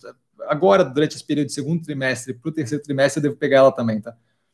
Ícaro, é, BRPR, Brasil Properties, year to date, fortemente descontada com o mercado precificando uma substituição do trabalho presencial por, pelo remoto. Com um desconto ainda maior, o ativo interessaria preço, valor patrimonial de 0,63. É, então, vamos lá. Vamos pegar a primeira, a primeira pergunta ali, então, tá? Ícaro, obrigado por ter escrito de novo. É, primeira coisa assim, ó, é, preço, valor patrimonial não, não, não, não me importa, tá? Não é esse, esse ponto, não me importa. Tem um preço que, que, que, me interessa? Sim, tem um preço que me interessa. Vai depender de olhar a operação. Primeira coisa que eu ia olhar numa operação dessa que está indo numa, num direcionamento meio complicado. É quão capitalizada ela está, tá? Então, quanto, quanto caixa ela tem, qual é o endividamento, como é que ela está dessa forma, como é que estão os compromissos financeiros dela, tá? Por quê? Porque pode ser que leve mais tempo para ela conseguir ou remodelar aqueles escritórios ou é, aguentar até de fato ter alguma volta da demanda e por aí vai. Isso daí vai, esse tempo todo vai demorar, vai, vai demandar o quê? Caixa e solvência. Tá? Eu não quero que a empresa quebre por falta de solvência no meio do caminho. Então, essa é a primeira coisa que eu ia avaliar. Como é que está é que tá o endividamento dela? Tá? É, não me agrada entrar num setor que está indo numa direção que não é a mais positiva do mundo, que vai ter uma mudança considerável e que deve afetar ela negativamente, pelo menos no, no, no médio e curto prazo. Tá? Então, isso daí de cara já não me agrada. Mas tem um preço? Com certeza, tudo tem um preço. A questão é justamente isso. É, se é para pegar no preço, no, na rapa do tacho, eu quero saber se ela não vai quebrar no meio do caminho. Só isso que me interessa. Então, é avaliar endividamento, compromisso financeiro preferencialmente a capacidade dela de eventualmente se desfazer daquele de algum daqueles imóveis, reduzir o tamanho da operação e por aí vai. Mas basicamente o principal que eu estaria olhando para pegar para pegar assim na raspa do tacho por qualquer preço, o, o, o ponto que eu, que eu estaria olhando é assim, ah, isso daqui não pode quebrar durante o tempo que eu espero aquilo ali re, reagir, tá? Então é isso que eu olharia. Mas eu evito esse tipo de operação veementemente, tá? Ainda sobre BRPR, focando em lajes corporativas AAA e clientes high quality. Faria sentido? É melhor do que a outra operação. Tá? Por quê? Porque vão ter é, empresas que ainda vão ter a necessidade de ter uma, uma representação, empresas é, de mais. É, que, que, operam no setor mais luxo, possivelmente tenham mais interesse em ter um lugar para receber o cliente, tratar o cliente é, com pampering, com, com ah, mimo e etc. e tal. Faria sentido. Tá? Parece ser um mercado mais protegido. De qualquer forma, eu não sei se o cliente ele não é trouxa, né? Então eu não sei se ele não vai virar para mim e falar: olha, eu sei que tu não tem demanda para isso. Então, assim, eu, eu, quero o teu imóvel, só que eu não quero nesse preço. E aí, isso daí, ah, talvez não, não, não, não, não, não quebre a operação, mas vai reduzir violentamente a margem que ela consegue naquele tipo de operação. E aí, ah, é, é, quebra a empresa? Não, mas é negativo, certo? Vai refletir negativamente do preço. Então, assim, aí, novamente, tem interesse? Prefiro outro tipo de setor, tá? Edson, boa noite, Cassiano. Você anota os motivos que te levaram a comprar uma empresa? Por exemplo, escolhi ação XPTO porque ela é, é, tem muito para crescer e baixo endividamento. Cara, eu não só anoto, eu faço vídeo e posto no canal. Tá? Então lá tem toda a análise com tese de investimento. Olha, é isso, isso, isso, aquilo. É por causa disso, disso, daquilo. No caso da análise da login lá, que, é, que foi uma de curto prazo, eu fiquei 20 dias com um ativo na mão olha, o ativo está descontado, não faz sentido, 45 dias depois, desculpa, 25 dias depois eu vendi com 45% de rendimento, por quê? Porque, ponto, bateu num preço que daqui para frente não carrego mais, não tem mais interesse.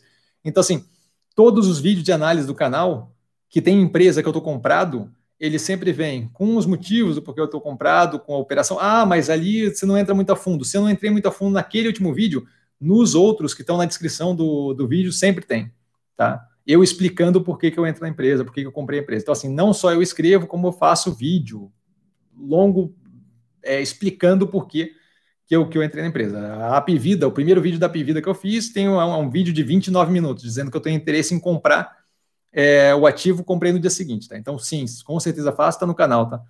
Robson, Totos, acompanha o papel, gosta? Eu acho que esse embrólio todo com a Lynx e a Stone é, deixaram um preço é, pouco avaliável, assim, porque você tem ali um preço que é muito motivado por essa oscilação toda da briga pela compra da Lynx. Então, isso daí, isso daí me deixa com o pé atrás. Outra coisa, tecnologia é um negócio sem barreira geográfica. Eu acho meio complicado, tá? especialmente no Brasil. A gente não é conhecido por ter tecnologia muito forte aqui, tirando fintech e, e, agri, e agritech. Tá?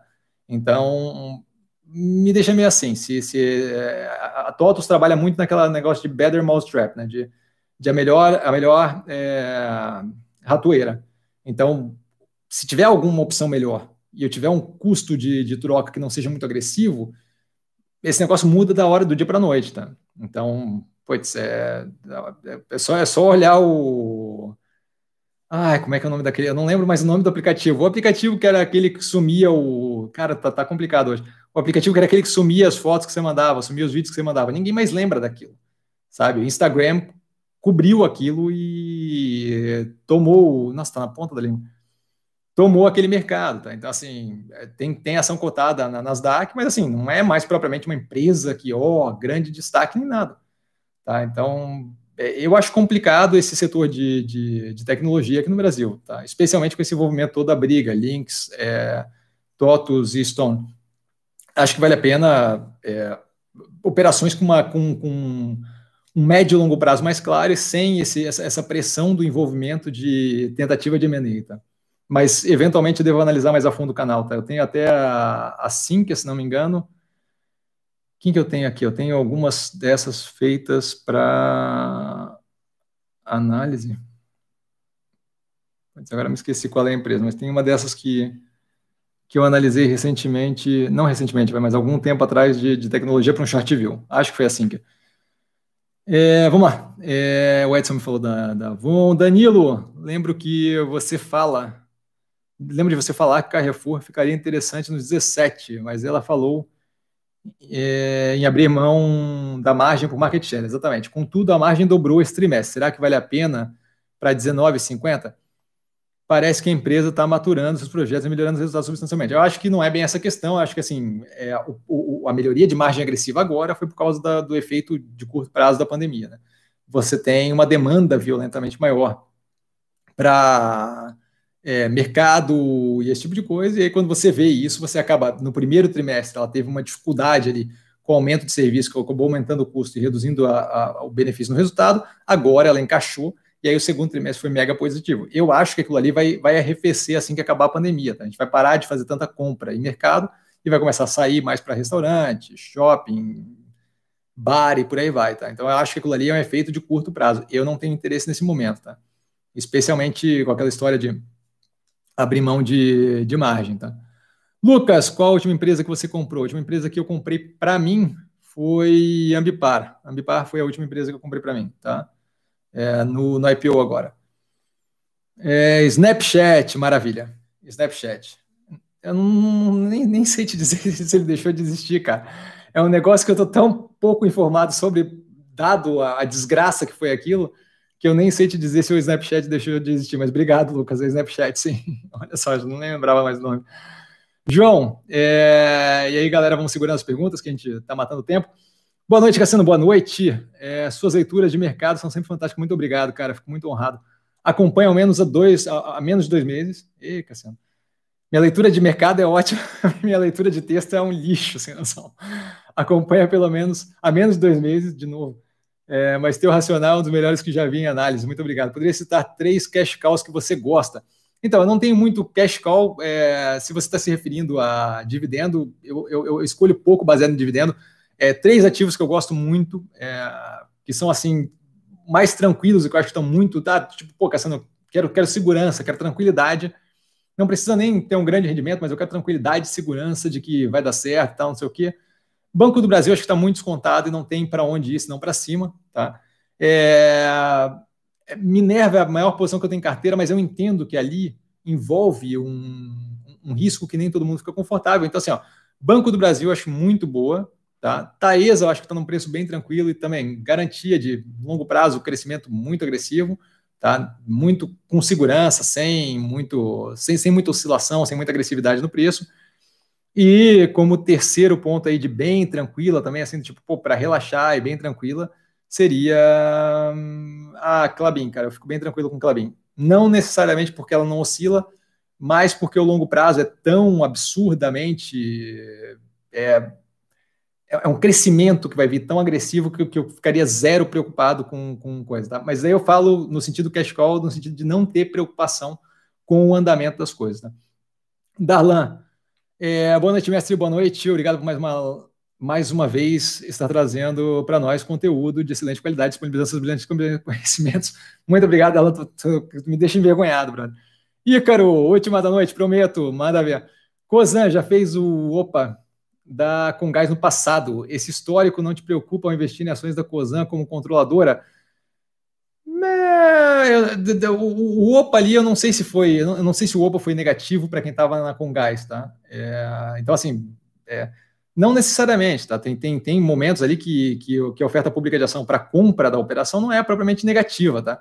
Então, assim, me deixa preocupado, me deixa é, levando em consideração que aquilo ali pode acontecer. Eu não tenho nada em nenhuma das ações da COSAN nesse momento, tá? Mas, assim, se eu entrar num ativo, eu não vou entrar num ativo esperando que eu chegue num momento onde eu tome um OPA é, com, com, com dano para o meu resultado financeiro. Então, acho que essa a, questão maior assim é do tipo, pô, que ativo que eu estou entrando que eu vou tomar uma oferta pública de ação no futuro e vai pegar num preço abaixo e vai, vão topar vender aquilo ali de graça, tá? Então, se essa foi a questão, se pegaram ali num preço é, mais fraco, acho que o, o, o, problema é justamente esse, tá? É muito mais ativo que se escolher do que qualquer outra coisa. Aí, Fátima chamando Deb.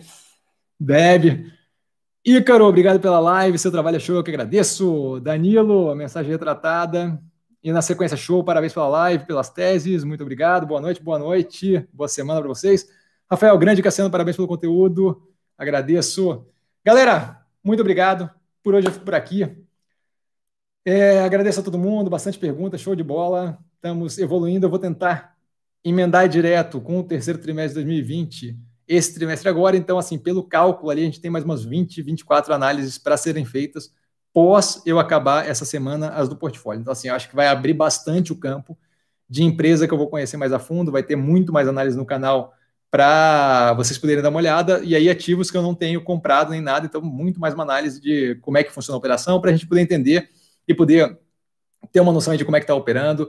Vou, inclusive, estou pensando, inclusive, em botar aqueles é, negocinho de escolher, negocinho de escolher é ótimo, aquelas pesquisazinhas, perguntinhas, com as opções das ações que eu estou pensando em analisar para os próximos dias no YouTube e no Instagram, para daí a galera votar e a gente poder fazer um negócio meio assim, ah, eu dou um norte de para onde é que eu quero ir com as, com as, com as análises, e aí vocês escolhem qual empresa vocês querem primeiro, na ordem e tal, tá?